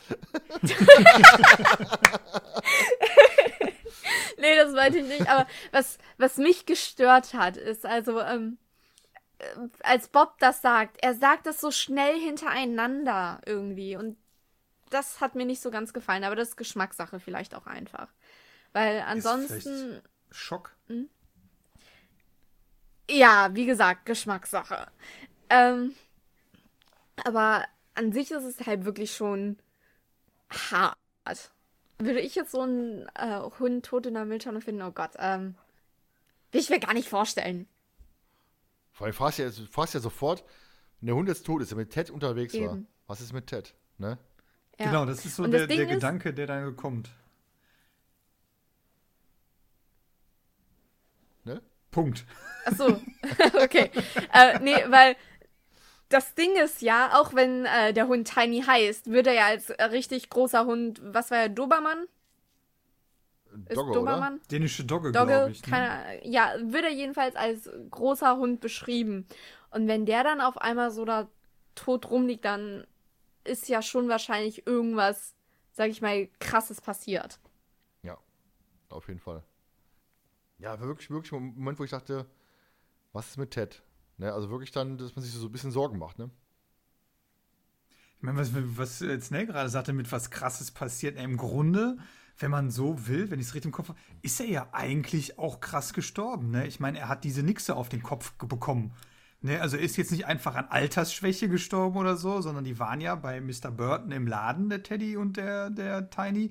Und dann hat er die Nixe angestoßen und die ist dem Hund einfach auf den Kopf gefallen. Der ne, war ja eigentlich auch schon für drei Fragezeichen, klar, die werden mal niedergeschlagen oder so, oder da passiert so, so nix, ne? aber dann fällt dem Hund gerade die Nixe auf den Kopf, die geht kaputt, der Hund stirbt. Ne? Ja, der Hund war ja, wie gesagt, der Hund war ja alt, war geschockt. Ja, aber die Tatsache gestorben. alleine so, ne, trotzdem finde ich, der, der, der, Tod von dem Hund alleine ja schon. Ja. Und Mr. Burton schmeißt ihn einfach in die Mülltonne, ne, also. er hätte es ja auch jederzeit, ja, er hätte es ja auch jederzeit anders regeln können. Er hätte sagen können, Teddy war im Laden, da ist was passiert, jetzt ist der Hund tot. So. Ja, da steht aber Ermittlungen an. Er hätte ja einfach vor die Tür, vor die Tür kehren können mit dem Besen. Nein. Aber ich glaube ja, aber der Hund wurde doch optiziert und dann wäre die Sache da abgeschlossen gewesen. Hätte man. Ja, weiß ich. Schockreaktion von Mr. Burton vielleicht, ich weiß es nicht. Ja, natürlich, ne, klar, aber ich finde die Szene an sich war schon ähm, schwerer Tobak. Ja, auf jeden Fall. Weil meinst Tobak von wegen war schwer verdaubar, ne? Nicht, nicht, nicht, nicht, nicht blöd, oder? Ne, schwer verdaubar, ja klar. Also jetzt nicht, dass das eine blöde Szene war, sondern dass die äh, also man muss ja jetzt auch mal so überlegen, ich wenn ich jetzt mal so denke, in, in ähm, mit welchem Alter man so selber die, die, die Folge auch gehört hat. Hm. Ne, natürlich würde man, wenn man die jetzt so hören würde, wahrscheinlich, man hat alle Folgen vorweg gehört, hört dann als, als 30, 40-Jähriger, sage ich mal, so eine Folge, wird man halt auch erstmal sagen, wow, ne? So, aber man, man würde anders sicherlich darauf reagieren, wenn du es als Zwölfjähriger hörst, ne? Und dann diese Stimmung, ich sage ja allein schon diese, diese ähm, Musik im Hintergrund. Ne? Du merkst direkt, es ist irgendwas ganz Schlimmes. Ja, auf jeden Fall. Dann kommen wir kurz zu Clark Burton. Hat sich natürlich sehr, sehr verdächtig gemacht. Ne? Also generell schon am Anfang sehr unfreundlich gewesen. Dann wurde plötzlich die Nixe gestohlen. Er war noch nie in dem Zimmer. Also irgendwie war der Typ, der war halt, wurde halt immer suspekter als eh schon. Ne, fällt's dir ein oder wie sieht es bei dir aus? Du siehst so. Nein, nein, alles fertig gut. aus. Ich höre zu. Ja, ja, würde ich auch sagen. Ja, und im Buch, was ich auch ganz witzig fand, ähm, da sieht man einfach den Zeitgeist. Im Buch heißt dann, der asoziale Fergus liebt Kinder und macht ihnen Freude. Der wohlhabende Schauspieler Burton findet keinen Zugang zu ihnen. Ne, also was heute, heute heißt ja, äh, du bist asozial, ist, ist halt heute Beleidigung und damals war halt eine Bezeichnung für jemanden, der kein soziales Leben hat, ne? Ist halt wirklich dann, ja. ja du merkst ja einfach, okay. dieser, dieser, ja, asozial heißt, du bist halt nicht sozial. ja. Nicht, ne, also da ist halt dieser Zeitgeist, der, der, der Wörterwandel. Ne? Wenn ich früher, überlege bei uns früher, boah, voll geil. Das war bei uns früher normal. Meine, El meine Eltern und Großeltern sagten, ach du Scheiße. Ne? Also, äh, ja, das stimmt. Da hatte geil halt auch eine, äh, eine andere Bedeutung. In äh, fortpflanzungsmäßiger Hinsicht. Ja, ne, ist so. Nell, Nell hat wieder was gelernt. Ja. Zwei Sachen sogar. Ne, also das ist halt, der war, glaube ich, heute, wenn ihr heute, letztens habe ich gelesen, dass Cringe das Wort des Jahres war im letzten Jahr. Ich denke mir, okay. Ja, ich auch. Ich musste erstmal, ich musste erstmal äh, googeln, was Cringe überhaupt bedeutet. Ich weiß es so schnell, von daher, da habe ich auch was gelernt. Nee, aber es ist ja wirklich so. Ich meine, ich, ich weiß noch, dass wir damals in der Schule äh, in Deutsch auf die Straße geschickt worden sind und wir sollten halt ähm, Synonyme äh, rausfinden für, für geil halt, ne? Für gut, für wie auch immer. Und dann sollten die Leute dann befragen, was sie früher statt geil gesagt haben. Und da weiß ich noch, da sagte einer das Wort, werde ich nie vergessen, das fand ich so geil. Knorke, habe ich gefeuert, ey. Ich fand Knor voll Knorke, finde ich total geil. Im wahrsten Sinne des Wortes. Knorke. Ne, also du merkst halt wirklich, wie dann eben halt jede Generation ihre eigenen Worte hat, ne? Und ihre eigene, ihre eigene Sprache. Heißt, wir werden wahrscheinlich in 20 Jahren, Jonas, werden wir die Jugend heute nicht mehr verstehen. Ich verstehe die jetzt mittlerweile schon gar nicht mehr. Ja, man muss auch sagen, Nell, Nell beantwortet auch bei jeder Wortnachricht einfach nur mit, mit, mit True oder Uff. Also von daher. Möchtest du was dazu äußern, Nell, oder lieber nicht? Lieber nicht. Ja, ist halt die Jugendsprache heute, ne? Aber gehen wir jetzt zurück zum Buch. Jonas, deine Lieblingsszene. Erzähl doch mal. Ja, meine Lieblingsszene ist ja die, äh, die Hafenszene. Ähm, Mrs. Peabody ruft ja dann bei den drei Fragezeichen an und berichtet, dass sie Clark Burton dabei beobachtet hat, wie er einen Sack in den Hafen geworfen hat. Und Justus kommt ja dann direkt äh, auf den Trichter und fragt ja nach, wie groß oder wie schwer der Sack gewesen sein äh, mag. Und sie sagt, ja, meinst du, ob da drin eine Leiche versteckt gewesen wäre? Nein, so groß war er dann doch nicht. Und ähm, Trotzdem wollen die drei dem Ganzen ja dann auf den Grund gehen. Haha, tolles Wortspiel, Thomas. ja, finde ich gut. Und ähm, ne, lacht ich wusste, wo ich das. Äh, alles gut. Und ähm, dann beschließt Peter ja äh, zu tauchen und findet dabei dann die Scherben ähm, der Nixe, die ja angeblich gestohlen wurde, ähm, wie Clark Burton ja berichtet hat. Und Justus und Bob bleiben am Strand und entdecken dann, dass ein Hai äh, um Peter herumschwimmt quasi. Und äh, ja, das ist eine sehr lustige Szene. Justus sagt, wir müssen irgendwas nach ihm werfen. Bob, deine Schuhe. Und Bob fragt erstmal, ja, warum denn meine? Wir können ja auch deine nehmen. Meine Schuhe, deine Schuhe ist ja völlig egal. Und im Endeffekt wirft trotzdem Bob seine Schuhe nach ihm. Und ähm, Peter kann ja dann quasi entkommen und zeigt ja dann seinen Kollegen äh, den Fund, wo das ja dann für den geneigten äh, Leser dann auch erstmal wieder spannend ist dann, oder für den Hörer dann auch erstmal spannend war die Frage, okay, warum ist die zerbrochene Nixe am Boden? Äh, was hat es damit auf sich? Und da ist sogar ein Fehler in der Szene, weil Peter sagt dann nämlich, ob die Nixe etwas mit dem Verschwinden von Ted zu tun hat, worauf Justus dann sagt, das werden wir sehen, Bob. Und ich habe es wirklich dreimal gehört, um mir sicher zu gehen, dass ich es richtig gehört habe, dass Justus es falsch sagt. Ich muss sagen, ich, ich habe die Folge, weiß ich nicht, hundertmal gehört und mir ist es nie aufgefallen, bis ich in Monkey Beach mhm. dann die Fehlerliste mal aufgemacht und dachte mir, oh, Moment. Also, was ja, die, die, die Schuhszene ist ja lustig. Weißt du, erstmal schön ausdiskutieren, Schnick, Schnack, Schnuck spielen. Wer jetzt seine ja. Schuhe opfern muss, um Peter das Leben zu retten, heißt, meine Schuhe sind wertvoller als Peter. Also von daher.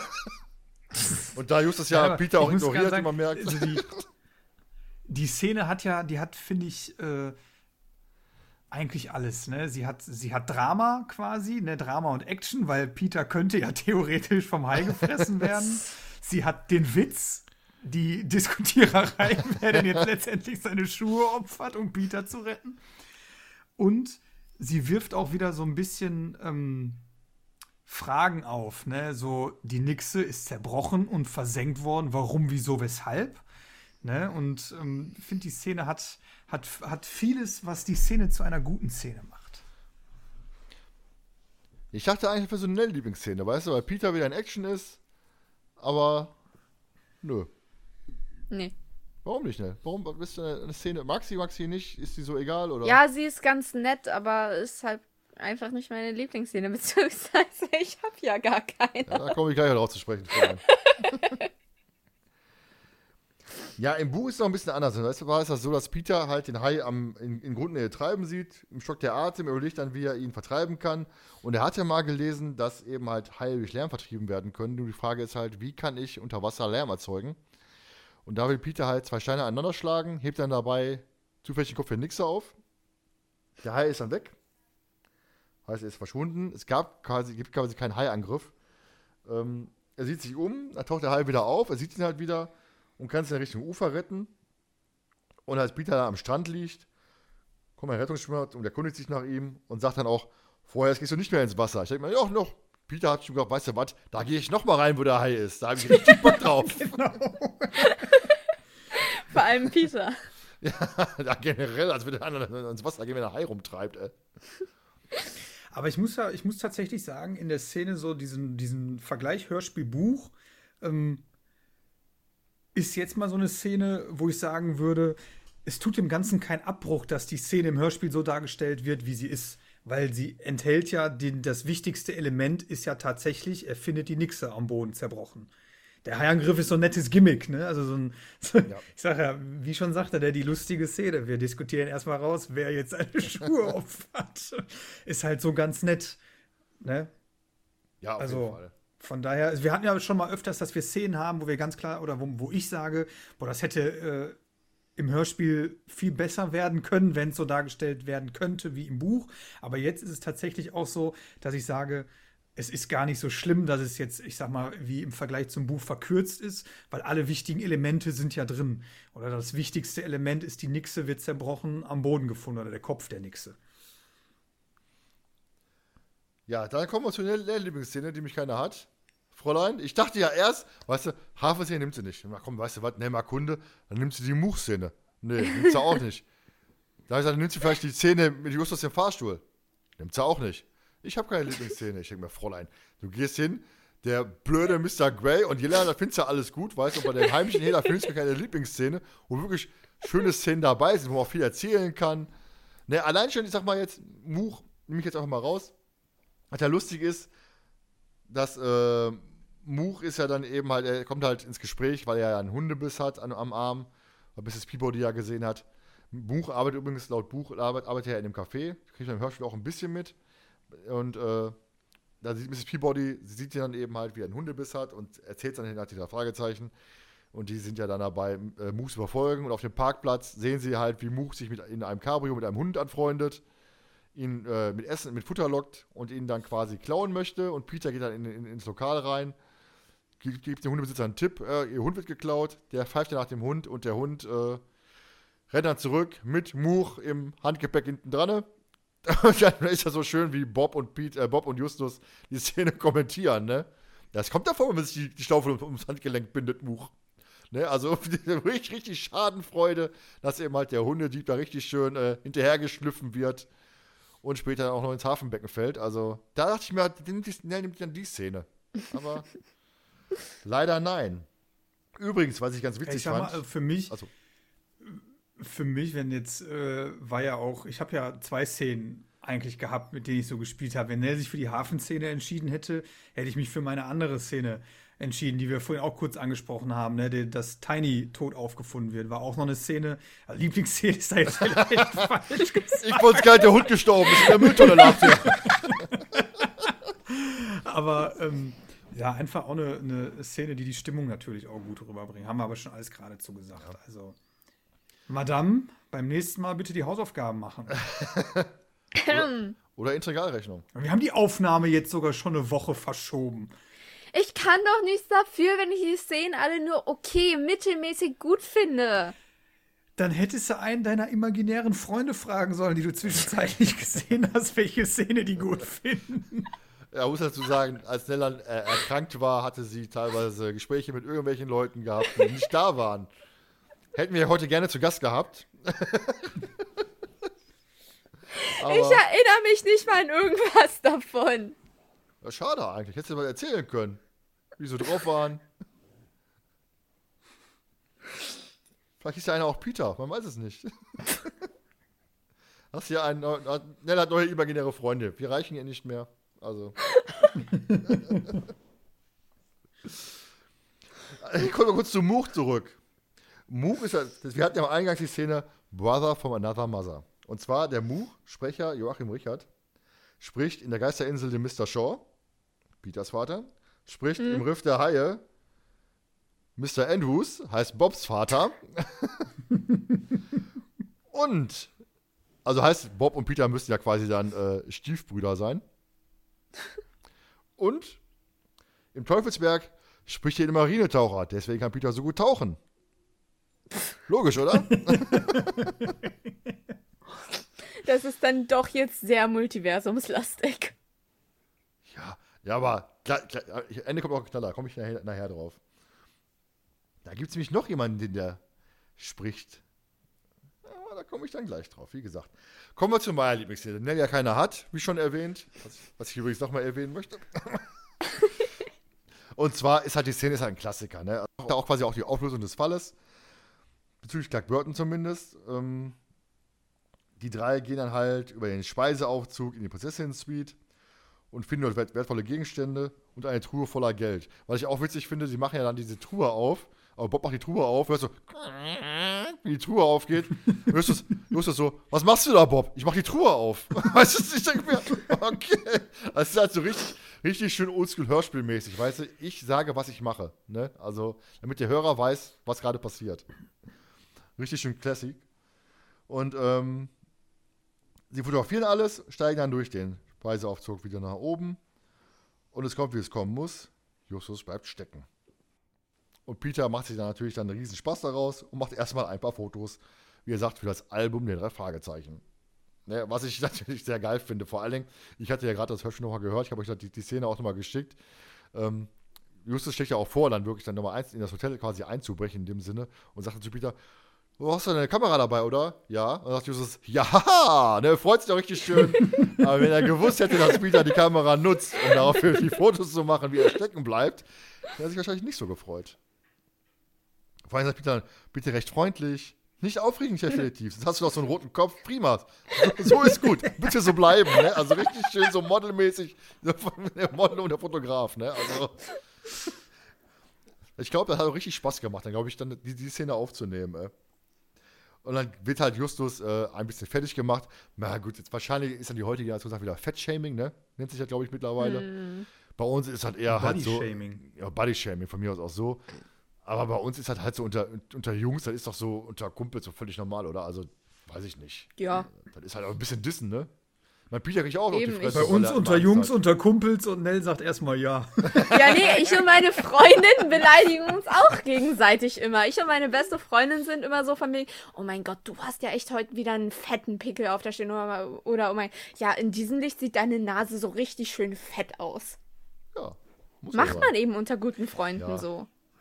Ja, ich glaube, also ich, ich kenne das auch. Also wenn du mit Kumpels zusammensitzt oder, oder äh, keine Ahnung was, dann man macht es einfach. Ne? Es ist, ja. es ist, glaube ich, so, es ist wie mit gewissen Dingen, die nur gewisse Gruppen zueinander sagen dürfen. ich werde jetzt äh, das Wort nicht benutzen, was gewisse Gruppen man. Es ist einfach so. Also in gewissen Kreisen darf man gewisse Dinge einfach sagen. Ohne dass Außenstehende oder selbst wenn Außenstehende es mitkriegen, solange es für das Gegenüber passt, ja. ist es ja völlig in Ordnung. Ja, vor allen Dingen auch hier in der Szene, wie sie dann Justus endlich mal in der Situation haben, wo sie ihn ein bisschen hochnimmt. Am Anfang ja auch schon, ne? wo er sagen, er war früher ein Kinderstein, er war das Pummelchen. Und dann sagt der Colin auch, oh, du warst das Pummelchen. Ein bisschen pummelig bist du ja immer noch. Ne? Also, genau, das ist wo sie so, richtig so ein bisschen. Warum wirst du denn so rot, Justus? Ja, wo sie ihn so, so, so mal, endlich mal so ein bisschen, bisschen was heimzahlen können, dafür, dass halt Peter immer so als der Angsthase bezeichnet wird. Und Bob ist ja immer so neutralo Bob, ne? sagt man ja immer so schön. der, der, der halt immer irgendwie der Teflon-Bob, alles prallt an ihm ab, ich weiß es nicht. Also der ist halt immer so ein bisschen. Äh, Teflon-Bob. er, ist, er, er, ist halt so, gerade am Anfang so ein bisschen viel Beiwerk, sag ich mal. Ne? Er ist halt derjenige, der immer recherchiert und eben halt sonst nicht viel zum Zuge kommt. Allerdings ist das in diesem Buch anders. Komme ich aber vielleicht nachher drauf, ich weiß es nicht, weil das. Aber um mal kurz, kurz, ja. äh, kurz äh, einzugrätschen. Ähm, aber er trägt ja auch durch seine Recherchen, ne, trägt er ja auch immer sehr dazu bei, zu vielen Dingen. Nur halt, man, ich glaube, man, man merkt es nicht so offensiv, weil du, wie du schon sagst, ne, er ist immer so ein bisschen so, vielleicht so ein bisschen im Hintergrund, aber er trägt trotzdem schon viel zu den Fällen bei. Ne? Allein schon der wichtigste Punkt ist ja, sein Vater arbeitet bei einer großen Zeitung und sie können das Zeitungsarchiv immer nutzen. Ne? Das heißt, sie können auch sehr viel, viel aus der Vergangenheit recherchieren, was ja auch in einigen Fällen auch immer genutzt wird.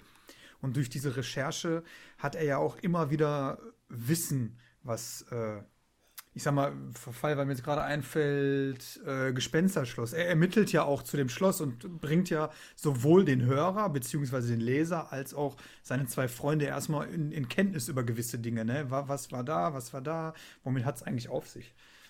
Ja, wobei in den späteren Folgen immer wieder zu kurz kommt, weil der Justus alles weiß. Ja. ja? Ne? Ja, das ist ein bisschen schade dann auch. Ne? Gerade in neueren Folgen ist es so, dass Justus quasi dann so das allwissende, wandelnde, das, wie sagt man immer so schön, das fleischgewordene Lexikon.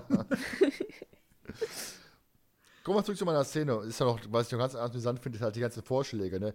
Justus, stell dir vor, dass du ganz schlank bist. Vielleicht hilft das. Ja? Und Bob lacht richtig schön schäbig noch, ne? Und Bob, wir könnten uns auch mit Schmierseife bekleckern. Dann flutscht ihr nur so zu uns herauf. Ein Beklecker, das hat heute auch keiner mehr, ne? Wir könnten den mit Schmierseife einreiben oder sonst irgendwas, ne? Bekleckern. Ich mache gerade gar nicht mehr klar. Ja, allein die, die Tatsache. Fehlt nur noch, dass, äh, dass die Butter, haben die nicht auch Butter erwähnt, dass man die mit Butter einschmiert? Schmierseife, mit Schmierseife.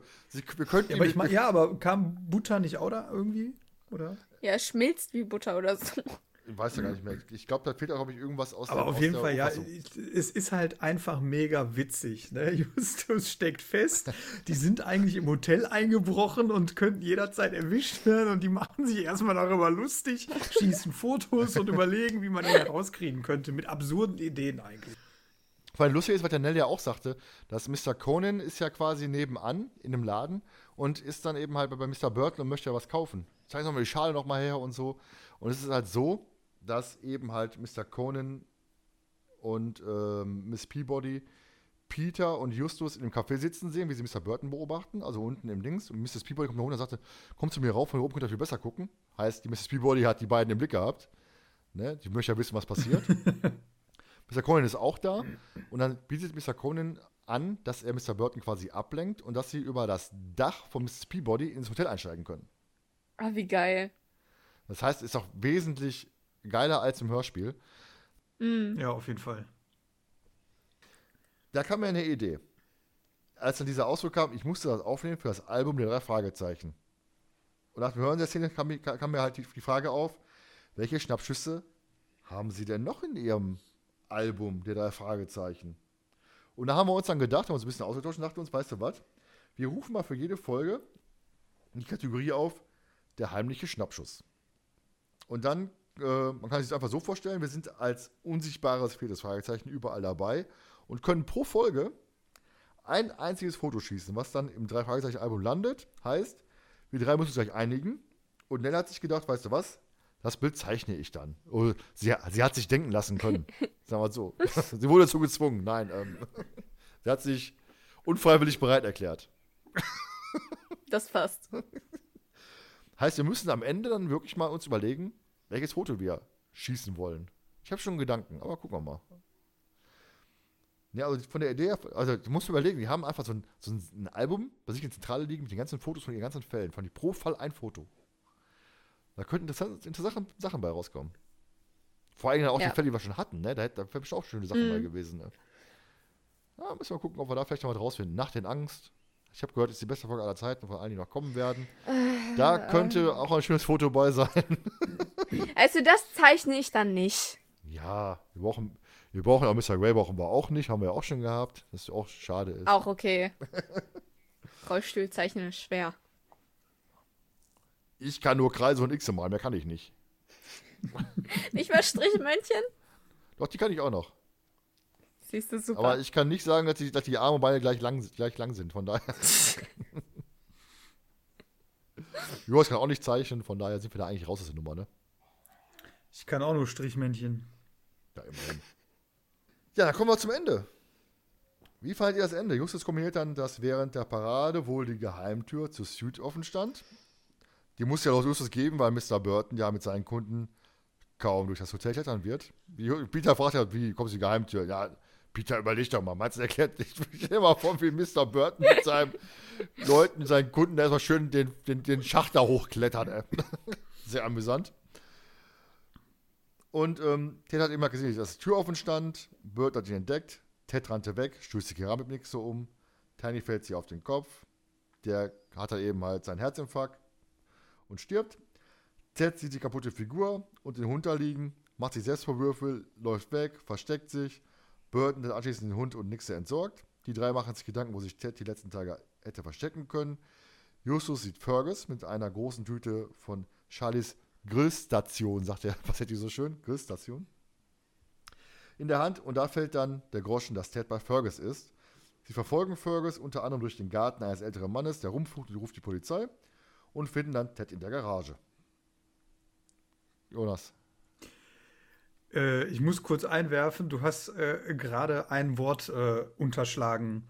Du hast nämlich gesagt, äh, dann fällt der Groschen, dass Ted Fergus ist und nicht, dass Ted bei Fergus ist. So. Das war jetzt gerade ganz witzig. Da fällt dann der Groschen, dass Ted Fergus ist. Und ich habe mir gedacht, hm, okay, da ist doch irgendwie was untergegangen. Das ist ganz geil. Ey. Ja, der fünfjährige Ted ist plötzlich ein 40-jähriger Landstreicher. Aber auch da am Ende, ne, jetzt mal kurz, äh, bevor die eigentliche Frage, wie man das Ende findet, ähm, zu klären. Ne? Da hast du auch wieder dieses Setting, die laufen durch den Garten des älteren Manns, der Rumfluch, und du hast es wieder so im Hintergrund. Ne? Du hast da wieder was. Es ist nicht nur so, dass du die drei hörst, wie die dem hinterherlaufen, sondern du hörst halt auch noch im Hintergrund Setting dabei. Ja. Was, was soll das? Er hat gar kein Gebiss mehr in, in der Stute, der arme ja. Kerl, der alte Mann. Der ist ja so typisch deutsch am Rumfluchen aus dem Garten raus, ist Privatgrundstück. Ne? Also. so richtig typisch deutsch im Endeffekt. Ne? Mhm. Aber ich muss sagen, ich finde, dass, dass das Ende, äh, um jetzt darauf dann äh, zu kommen, ich finde es, es ist ein, ein passables Ende, ein, ein, gutes Ende, ähm, zumal Justus auch nicht so eine, so eine, ich sag mal, so eine Ausschweifung hat von Erzählungen, ne? sondern der legt die Fakten ganz klar da, so und so ist es passiert. Und ähm, ja, hat ja auch nochmal wirklich diesen Witz, ne? Also das äh, mit der Geheimtür, ne? Und dass er dann sagt, Peter, du denkst doch nicht, dass Mr. Burton mit seinen Kunden da durchs, übers, übers ähm, Hoteldach oder übers Dach ins und da reinklettert. Und das Ende finde ich so eigentlich ganz gut. Es, hat, es wird der Fall geklärt und unter anderem wird ja auch Teddy äh, gefunden. Also hat da auch nochmal diesen Happy End-Faktor. Und ähm, ja, Fergus wird ja dann auch nochmal genau diese Charaktereigenschaften, die er vorher schon bekommt. Er ist kinderlieb, er, er kümmert sich um die Kinder und irgendwann Mrs. Peabody erwähnt ja auch nochmal, er gibt äh, sogar auch, obwohl er gar nichts hat, ne, er gibt das wenige, was er hat, auch noch den Kindern ab, weil er so kinderlieb ist und dass er sich die ganze Zeit um ihn gekümmert hat und gesagt hat, er hat sich bei mir versteckt, er hatte Angst, ich wollte dem Kind wirklich nichts tun und so, das ist ja dann auch nochmal, also Fergus hat ja dann nochmal so eine, die Eigenschaften, die vorher erwähnt werden, kommen dann auch nochmal wirklich zum Vorschein. Ja, vor allen Dingen muss man sagen, ist ja einfach dieser, dieser grüne Faden der Ermittlung im Endeffekt, ne? dass sie dann sagen, Burton ist ein, ist ein ähm, wie die ganze fast zustande gekommen ist. Du hast ja wirklich so du bist halt von, von Indiz zu Indiz gekommen, bis du halt am Ende auf die Lösung gekommen bist, ohne dann plötzlich hier Gnade, Mercy, Mercedes hier mäßig unterwegs zu sein. Ne? Ja. Und ähm, dann auch die Lösung, dass Teddy dann halt bei Fergus ist, ähm, passt, passt einfach. Ne. Ist ja, nicht spannend genug also, vielleicht, ne? Ich, das, das ist, war so meine Vermutung gewesen. Es ist halt nicht dieser typische, am Ende dieser große Boom-Action-Wow-Effekt, sondern einfach wirklich so, jetzt haben wir die Lösung wirklich ermittelt, nach und nach. Ja, ich, ich habe tatsächlich auch gerade dran gedacht, vielleicht war mir der Faden einfach zu grün oder so, wenn man es so nennen kann. Ähm, aber ich verstehe nicht, wieso, weil bei anderen Folgen finde ich das jetzt auch nicht unbedingt so schlimm, wenn es dann einfach wirklich nur ermitteln, ermitteln ist. Auch bei anderen Serien ist es nicht so schlimm, aber irgendwas an dieser Folge geht mir gewaltig gegen den Strich und ich kann nicht genau sagen, was es ist. Das ist traurig. Du hast ein Mitgefühl. Dankeschön. Ja, übrigens, jetzt kommen wir kurz zu Sprecher zu, auf die Sprecher zu sprechen. Haha. Ähm, der Fergus, gesprochen von Gunther Dockerel. Man sieht halt, der arme Kerl, der hat schwer zu leiden gehabt. Ich meine, äh, er war in den ersten 50 Folgen der Erzähler von TKKG. Ist anscheinend nicht so gut gelaufen, deswegen ist er als Fergus auf, auf der Straße gelandet. naja, de dementsprechend ein kleiner Diss Richtung das andere Detektiv äh, Inferno da aus. Ich weiß gar nicht, wo die, wo die ermitteln, weiß ich gar nicht. Ich habe die TKG nie gehört. Das ist eine erfundene Stadt in Deutschland, in der sie ermitteln. Mhm. Wo auch Benjamin Blümchen lebt, wahrscheinlich. Und Bibi Blocksberg, oder? Nicht, ne? Ja, Neustadt. Neustadt äh, glaube ich. Obwohl, nee, warte, Neustadt ist. Neustadt gibt's. Ja, gibt es, ja, aber ist halt eine, da ist halt eine fiktive Stadt. Ich glaube, bei TKKG wird der Stadtname gar nicht erwähnt. Es wird immer nur erwähnt vom Erzähler oder sonst was, der auch äh, in der TKKG-Stadt lebt oder so. Es wird immer TKKG. Ja, oder Großstadt. oder Großstadt. So, also es wird nie, glaube ich, wirklich erwähnt, wie dieser fiktive Name heißt. So, da hatten wir ja einfach noch die News: Hundedieb macht Karriere. Und das ist mir aufgefallen. Wie gesagt, ich bin ja ein riesiger äh, Fan von den Hörspielforschern. Und da ist stand drin, dass der Sprecher von Much der ist am Ende auch der Polizist. Der gerufen wird von dem alten Mann, aus dem, wo die durch den Garten gerannt sind. das, ist, das ist Much. Fand ich sehr geil, muss ich sagen. Also ich fand ich richtig gut. Ich sagte mir ganz, die Stimme kenne ich irgendwer. Hab mir ein bisschen recherchiert. Da, da, nirgendwo stand was. Ich denke, ach, weißt du was, Hörspielforscher, die wissen alles. Guck da rein und sehe dann, yo, selbe Stimme wie Much und äh, Fand ich richtig gut. Ja, du guckst überrascht. Ja, das liegt vielleicht daran, dass ich auch sehr überrascht bin. Also, ja, das ist der Zusammenhang. Ja. Ein grüner Faden, möchte ich sagen. Ja. Dann kommen wir mal zum Ende im Buch. Da ist nämlich ganz anders. Und zwar Gott ist es Dank. so, dass, wie Gott sei Dank, ja, weiß ich nicht, ich habe da euch eine Frage zu. Und zwar ist es ein Buch so, dass Burton mit seinem Geldköfferchen abhauen möchte. Die Fragezeichen wollen ihn aufhalten und er bedroht sie mit einer Pistole. Tada, kennt man.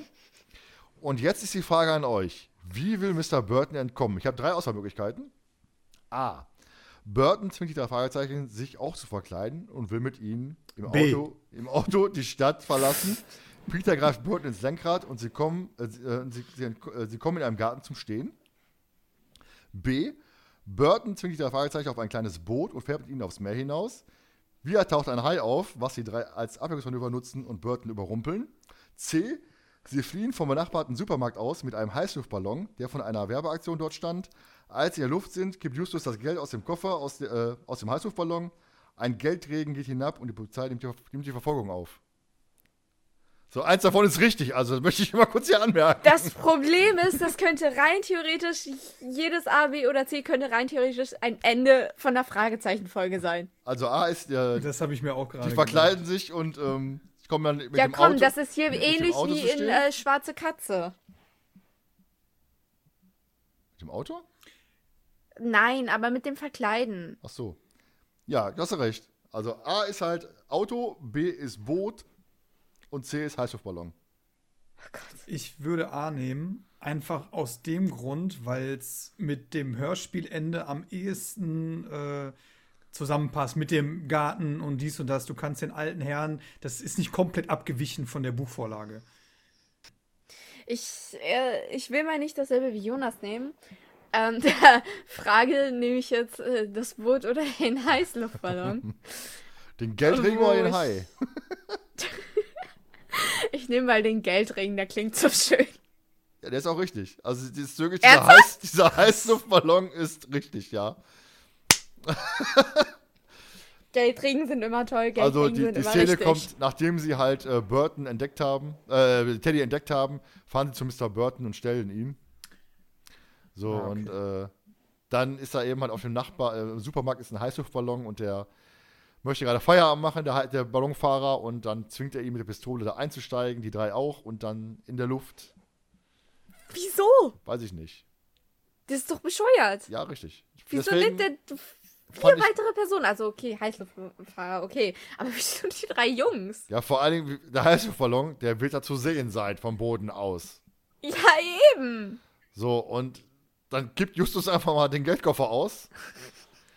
Und dann kommt der Hubschrauber hinterher geflogen und, ach du Jemine, also das ist wirklich. Ja, okay, aber was, was, was soll das denn bringen, das Geld jetzt einfach über Bord zu werfen? Was, was bringt das? Aufmerksamkeit. Justus? Aufmerksamkeit. Die hatten Heißluftballon doch eh schon. Ja, aber das kann ja, kann ja für alles sein. Der Heißluftballon könnte ja auch quasi nach Hause fliegen, Feierabend machen, ich weiß es nicht. Also. das kann ja auch eine normale Fahrt sein, eine normale Heißluftballonfahrt sein. Und Justus möchte halt Aufmerksamkeit erregen, indem er halt den Geldregen, richtig schön hier überhaupt bei Haus des Geldes, ne? Der Geldregen, der von oben kommt.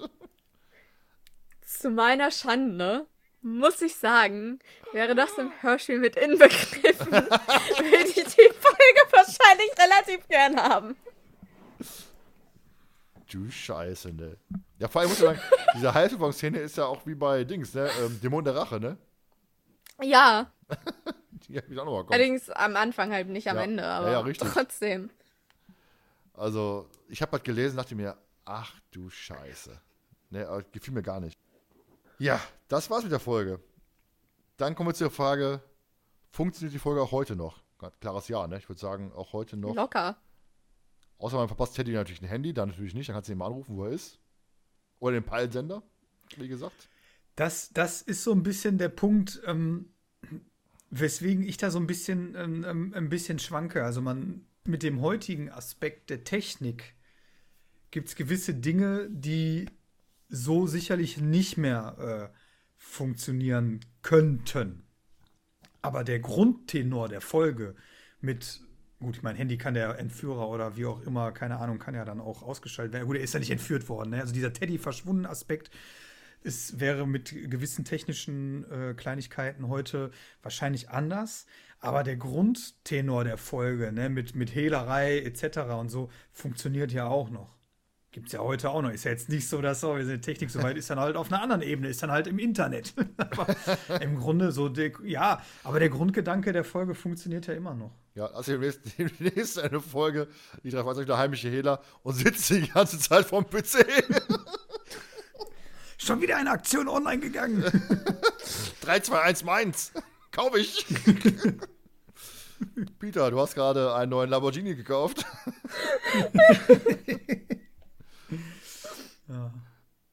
Die drei Fragezeichen und der Ebay-Betrug. Der heimliche Ebayer. Hast du einen Lamborghini gekauft mit der Nummer am Ende 3-1, ey.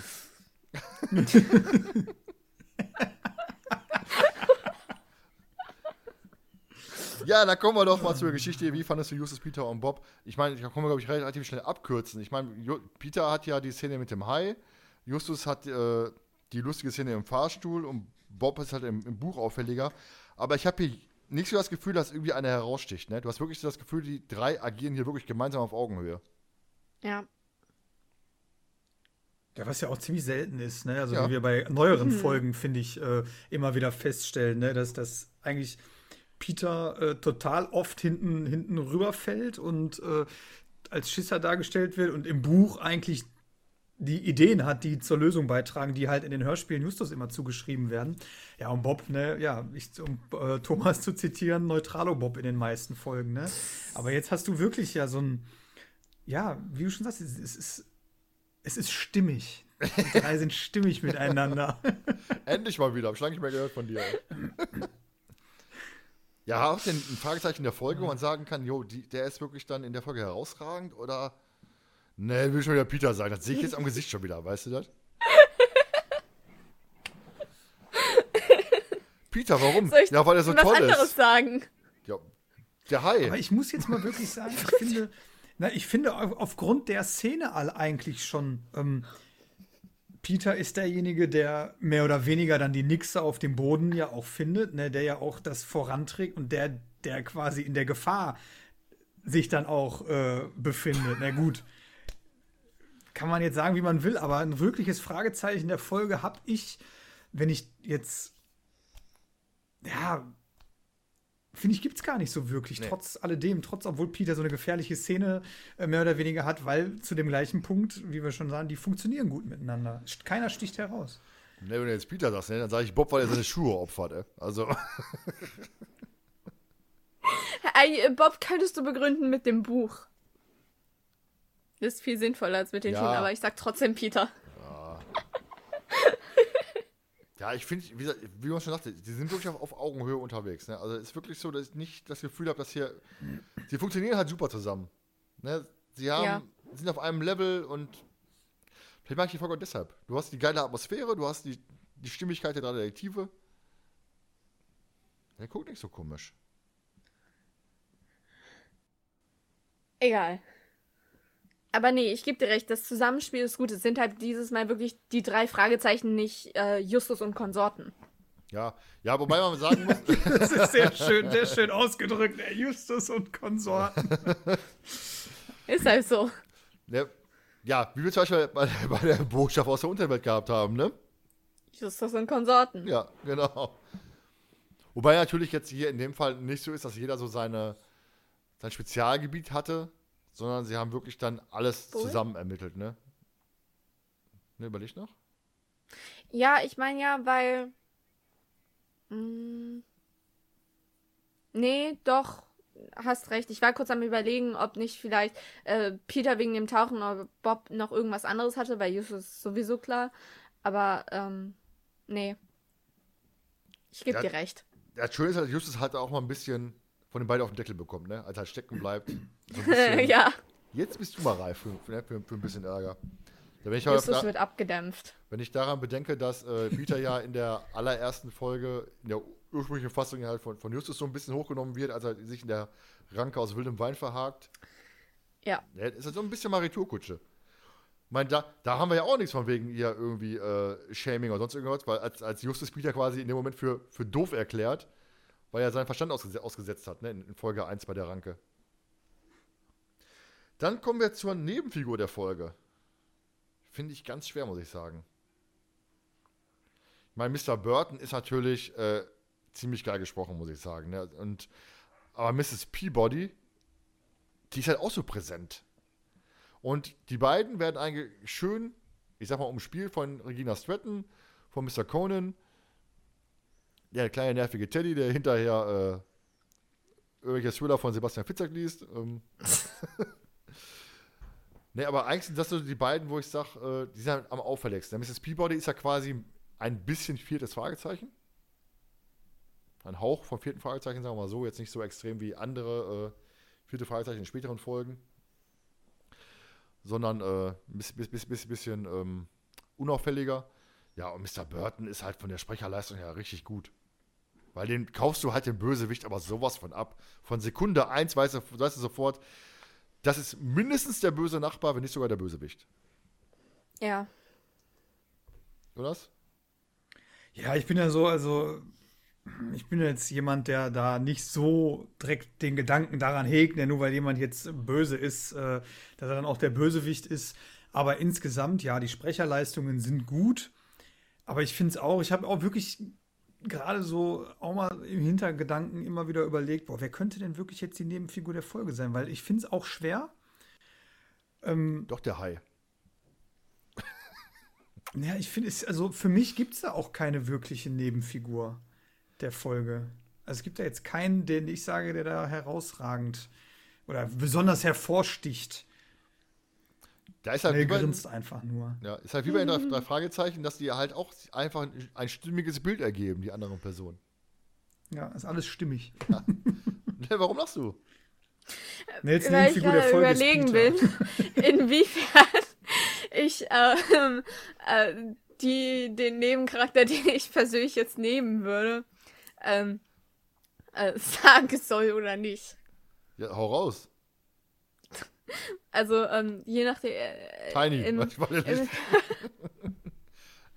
Nein, aber im Hörspiel würde das ja, würde er ja nicht richtig gesagt, aber ähm, Kommissar Rain.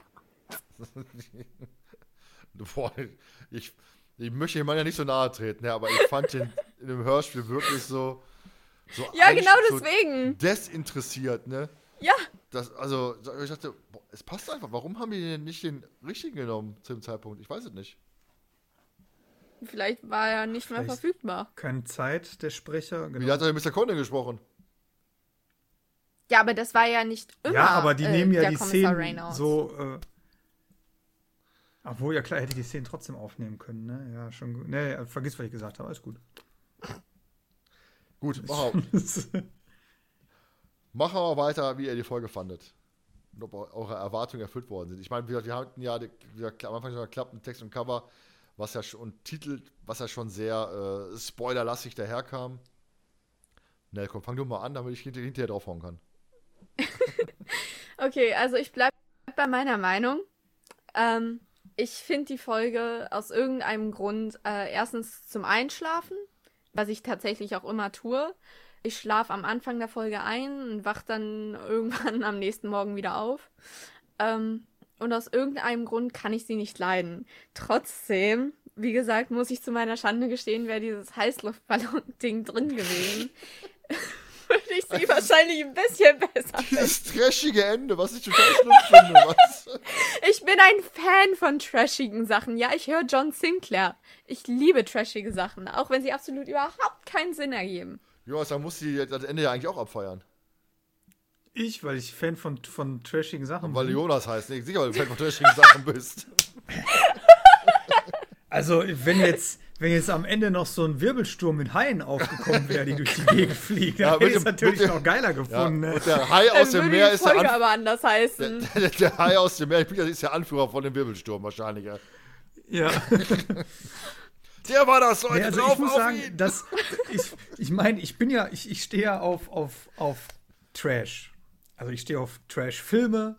Ähm, Auf Borussia aber Dortmund. ich glaube, dieses Ende mit dem Heißluftballon und so hätte ich, hätte ich mir genau wie, der, wie du, Thomas, hätte ich mir gedacht, Alter, das ist jetzt ein bisschen too much. Also,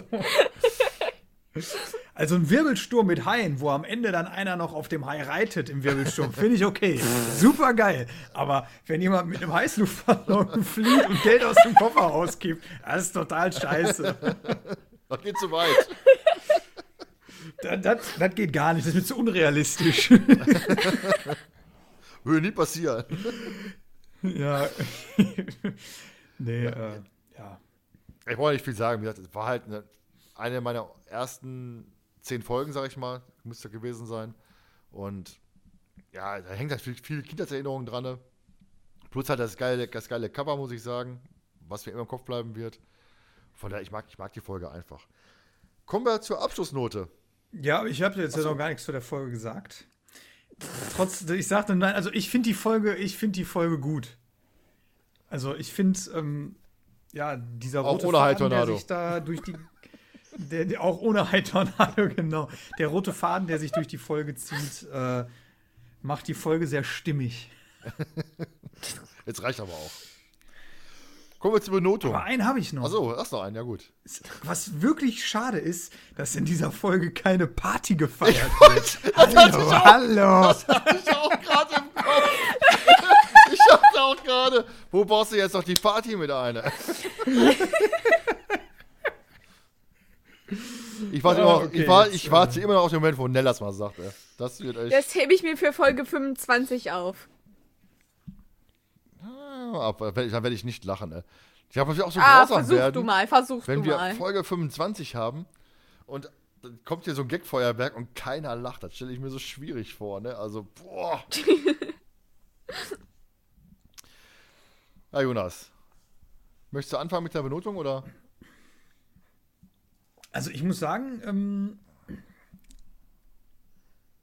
ich gebe der Folge kurz und schmerzlos eine 7,5.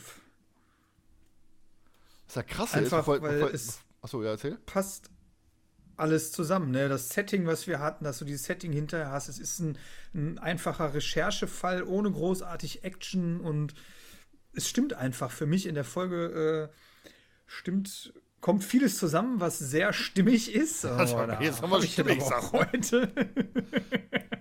Nein, was sehr gut zusammenpasst, ein gutes Zusammenspiel ist und ähm, ja, deswegen 7,5 Punkte. Erst kommst du Folgen, folgenlang ohne stimmig aus und jetzt haust du ja pro Satz einmal stimmig raus, ey.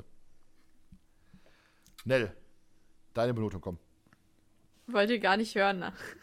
Doch? Muss ich Ähm. hier eintragen. Also, es gibt drei Highlights in der Folge, die ich eigentlich sehr witzig finde, die ich sehr gerne mag. Einmal äh, die Atmosphäre, die ist wirklich gut. Dann äh, den Tod von Tiny, der ist jetzt äh, als Highlight ist natürlich scheiße zu beschreiben. Aber ähm, ist halt wieder äh, nicht unbedingt drei Fragezeichen Norm, was ich ja gerne mag. Und dann äh, das mit dem Foto, das finde ich auch geil.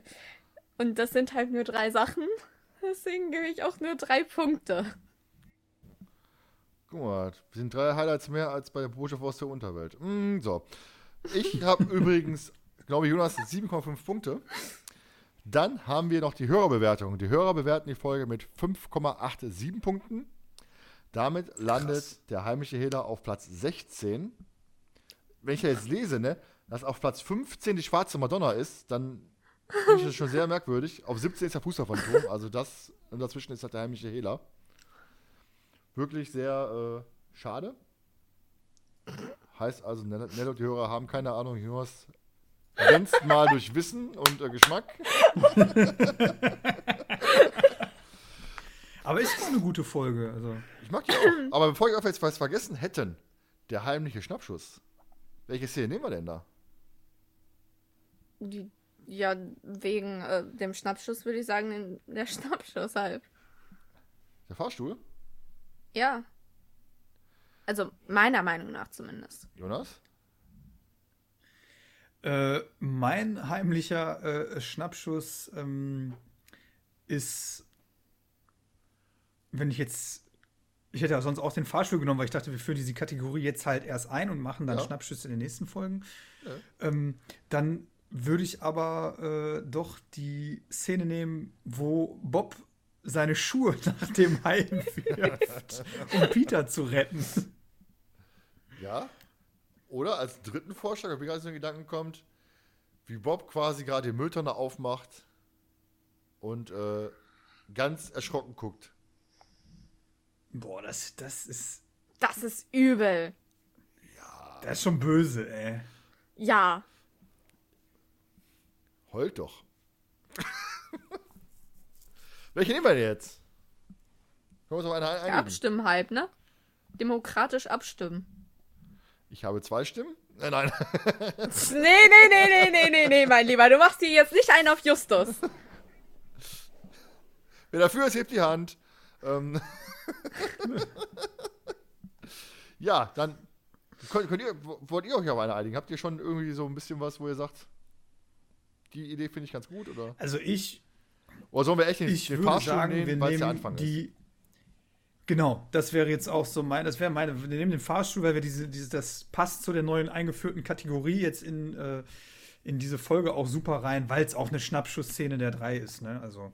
Na gut, dann nehmen wir, Ja. einigen wir uns auf den Fahrstuhl. Nell, viel Spaß beim Zeichnen. Bist du schon fertig? Mit Zeichnen? Ja. Hattest jetzt 10 Sekunden Zeit gehabt? Hallo? Hallo. Hallo. Hallo. Ich kann euch so echt nicht ernst nehmen. ich verliere hier meine letzten Gehirnzellen in diesem Podcast, falls ich je welche hatte. Jost, jetzt hätten wir die einbauen können. Wunderbar, weißt du? Da kam sie doch jetzt. Spontan. Und Nell hat es nicht gehört.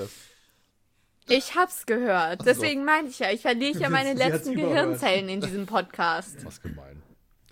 Ja, dann sind wir eigentlich durch. Dann noch ein kleiner äh, Hinweis auf die nächste Folge. Die nächste Folge ist dann unsere Folge 23 und wir kamen ja auf die Idee, dass wir Folgen mit drei am Ende dann auch mit einer die drei Folge besprechen werden. Heißt, in der nächsten Folge besprechen wir die Folge die drei und der kopflose Reiter. Quasi der Song von Joachim Witt, wie hieß er noch? Hey, hey, hey, hier kommt der kopflose Reiter. Ne, der goldene Reiter, ne? Der goldene Reiter.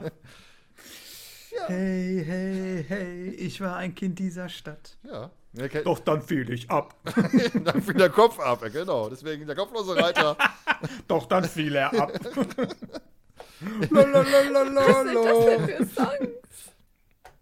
Man muss Neue dazu sagen, war, ja, Neue Deutsche Welle war so, war 80er, Ende der 80er, Anfang 90er? 80er. Ja, ne? 80er, ne? Man muss aber dazu sagen, wir mussten ja. letztens aufklären, weil sie kannte das Lied Wahnsinn von Wolfgang Petri nicht. Oh nein. Ich war, ich war mega erschrocken. Ich meine, das ist deutsche Kultur.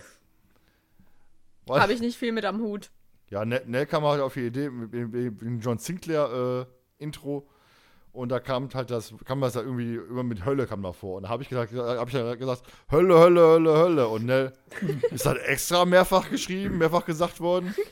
Und dachte ich mir, hallo, deutsches Kulturgut?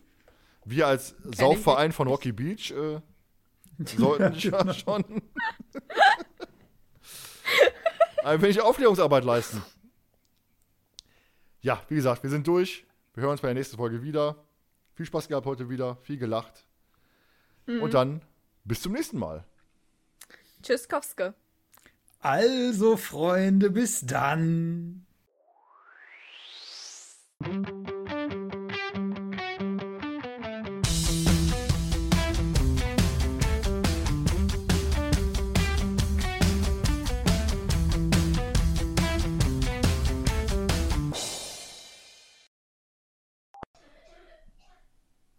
Er krepiert gerade hier im Hintergrund. Auch nicht spannend genug, um daraus das mehr zu machen, als, als es eigentlich im Endeffekt war. Hm. Danke, Nell, für deinen Kommentar. Ich habe immerhin einen gegeben. Merkst du halt, dass Bob dann wirklich oft auf Augenhöhe mit Justus ist. Außer in der Fahrschulszene, da ist seine Augenhöhe über Justus.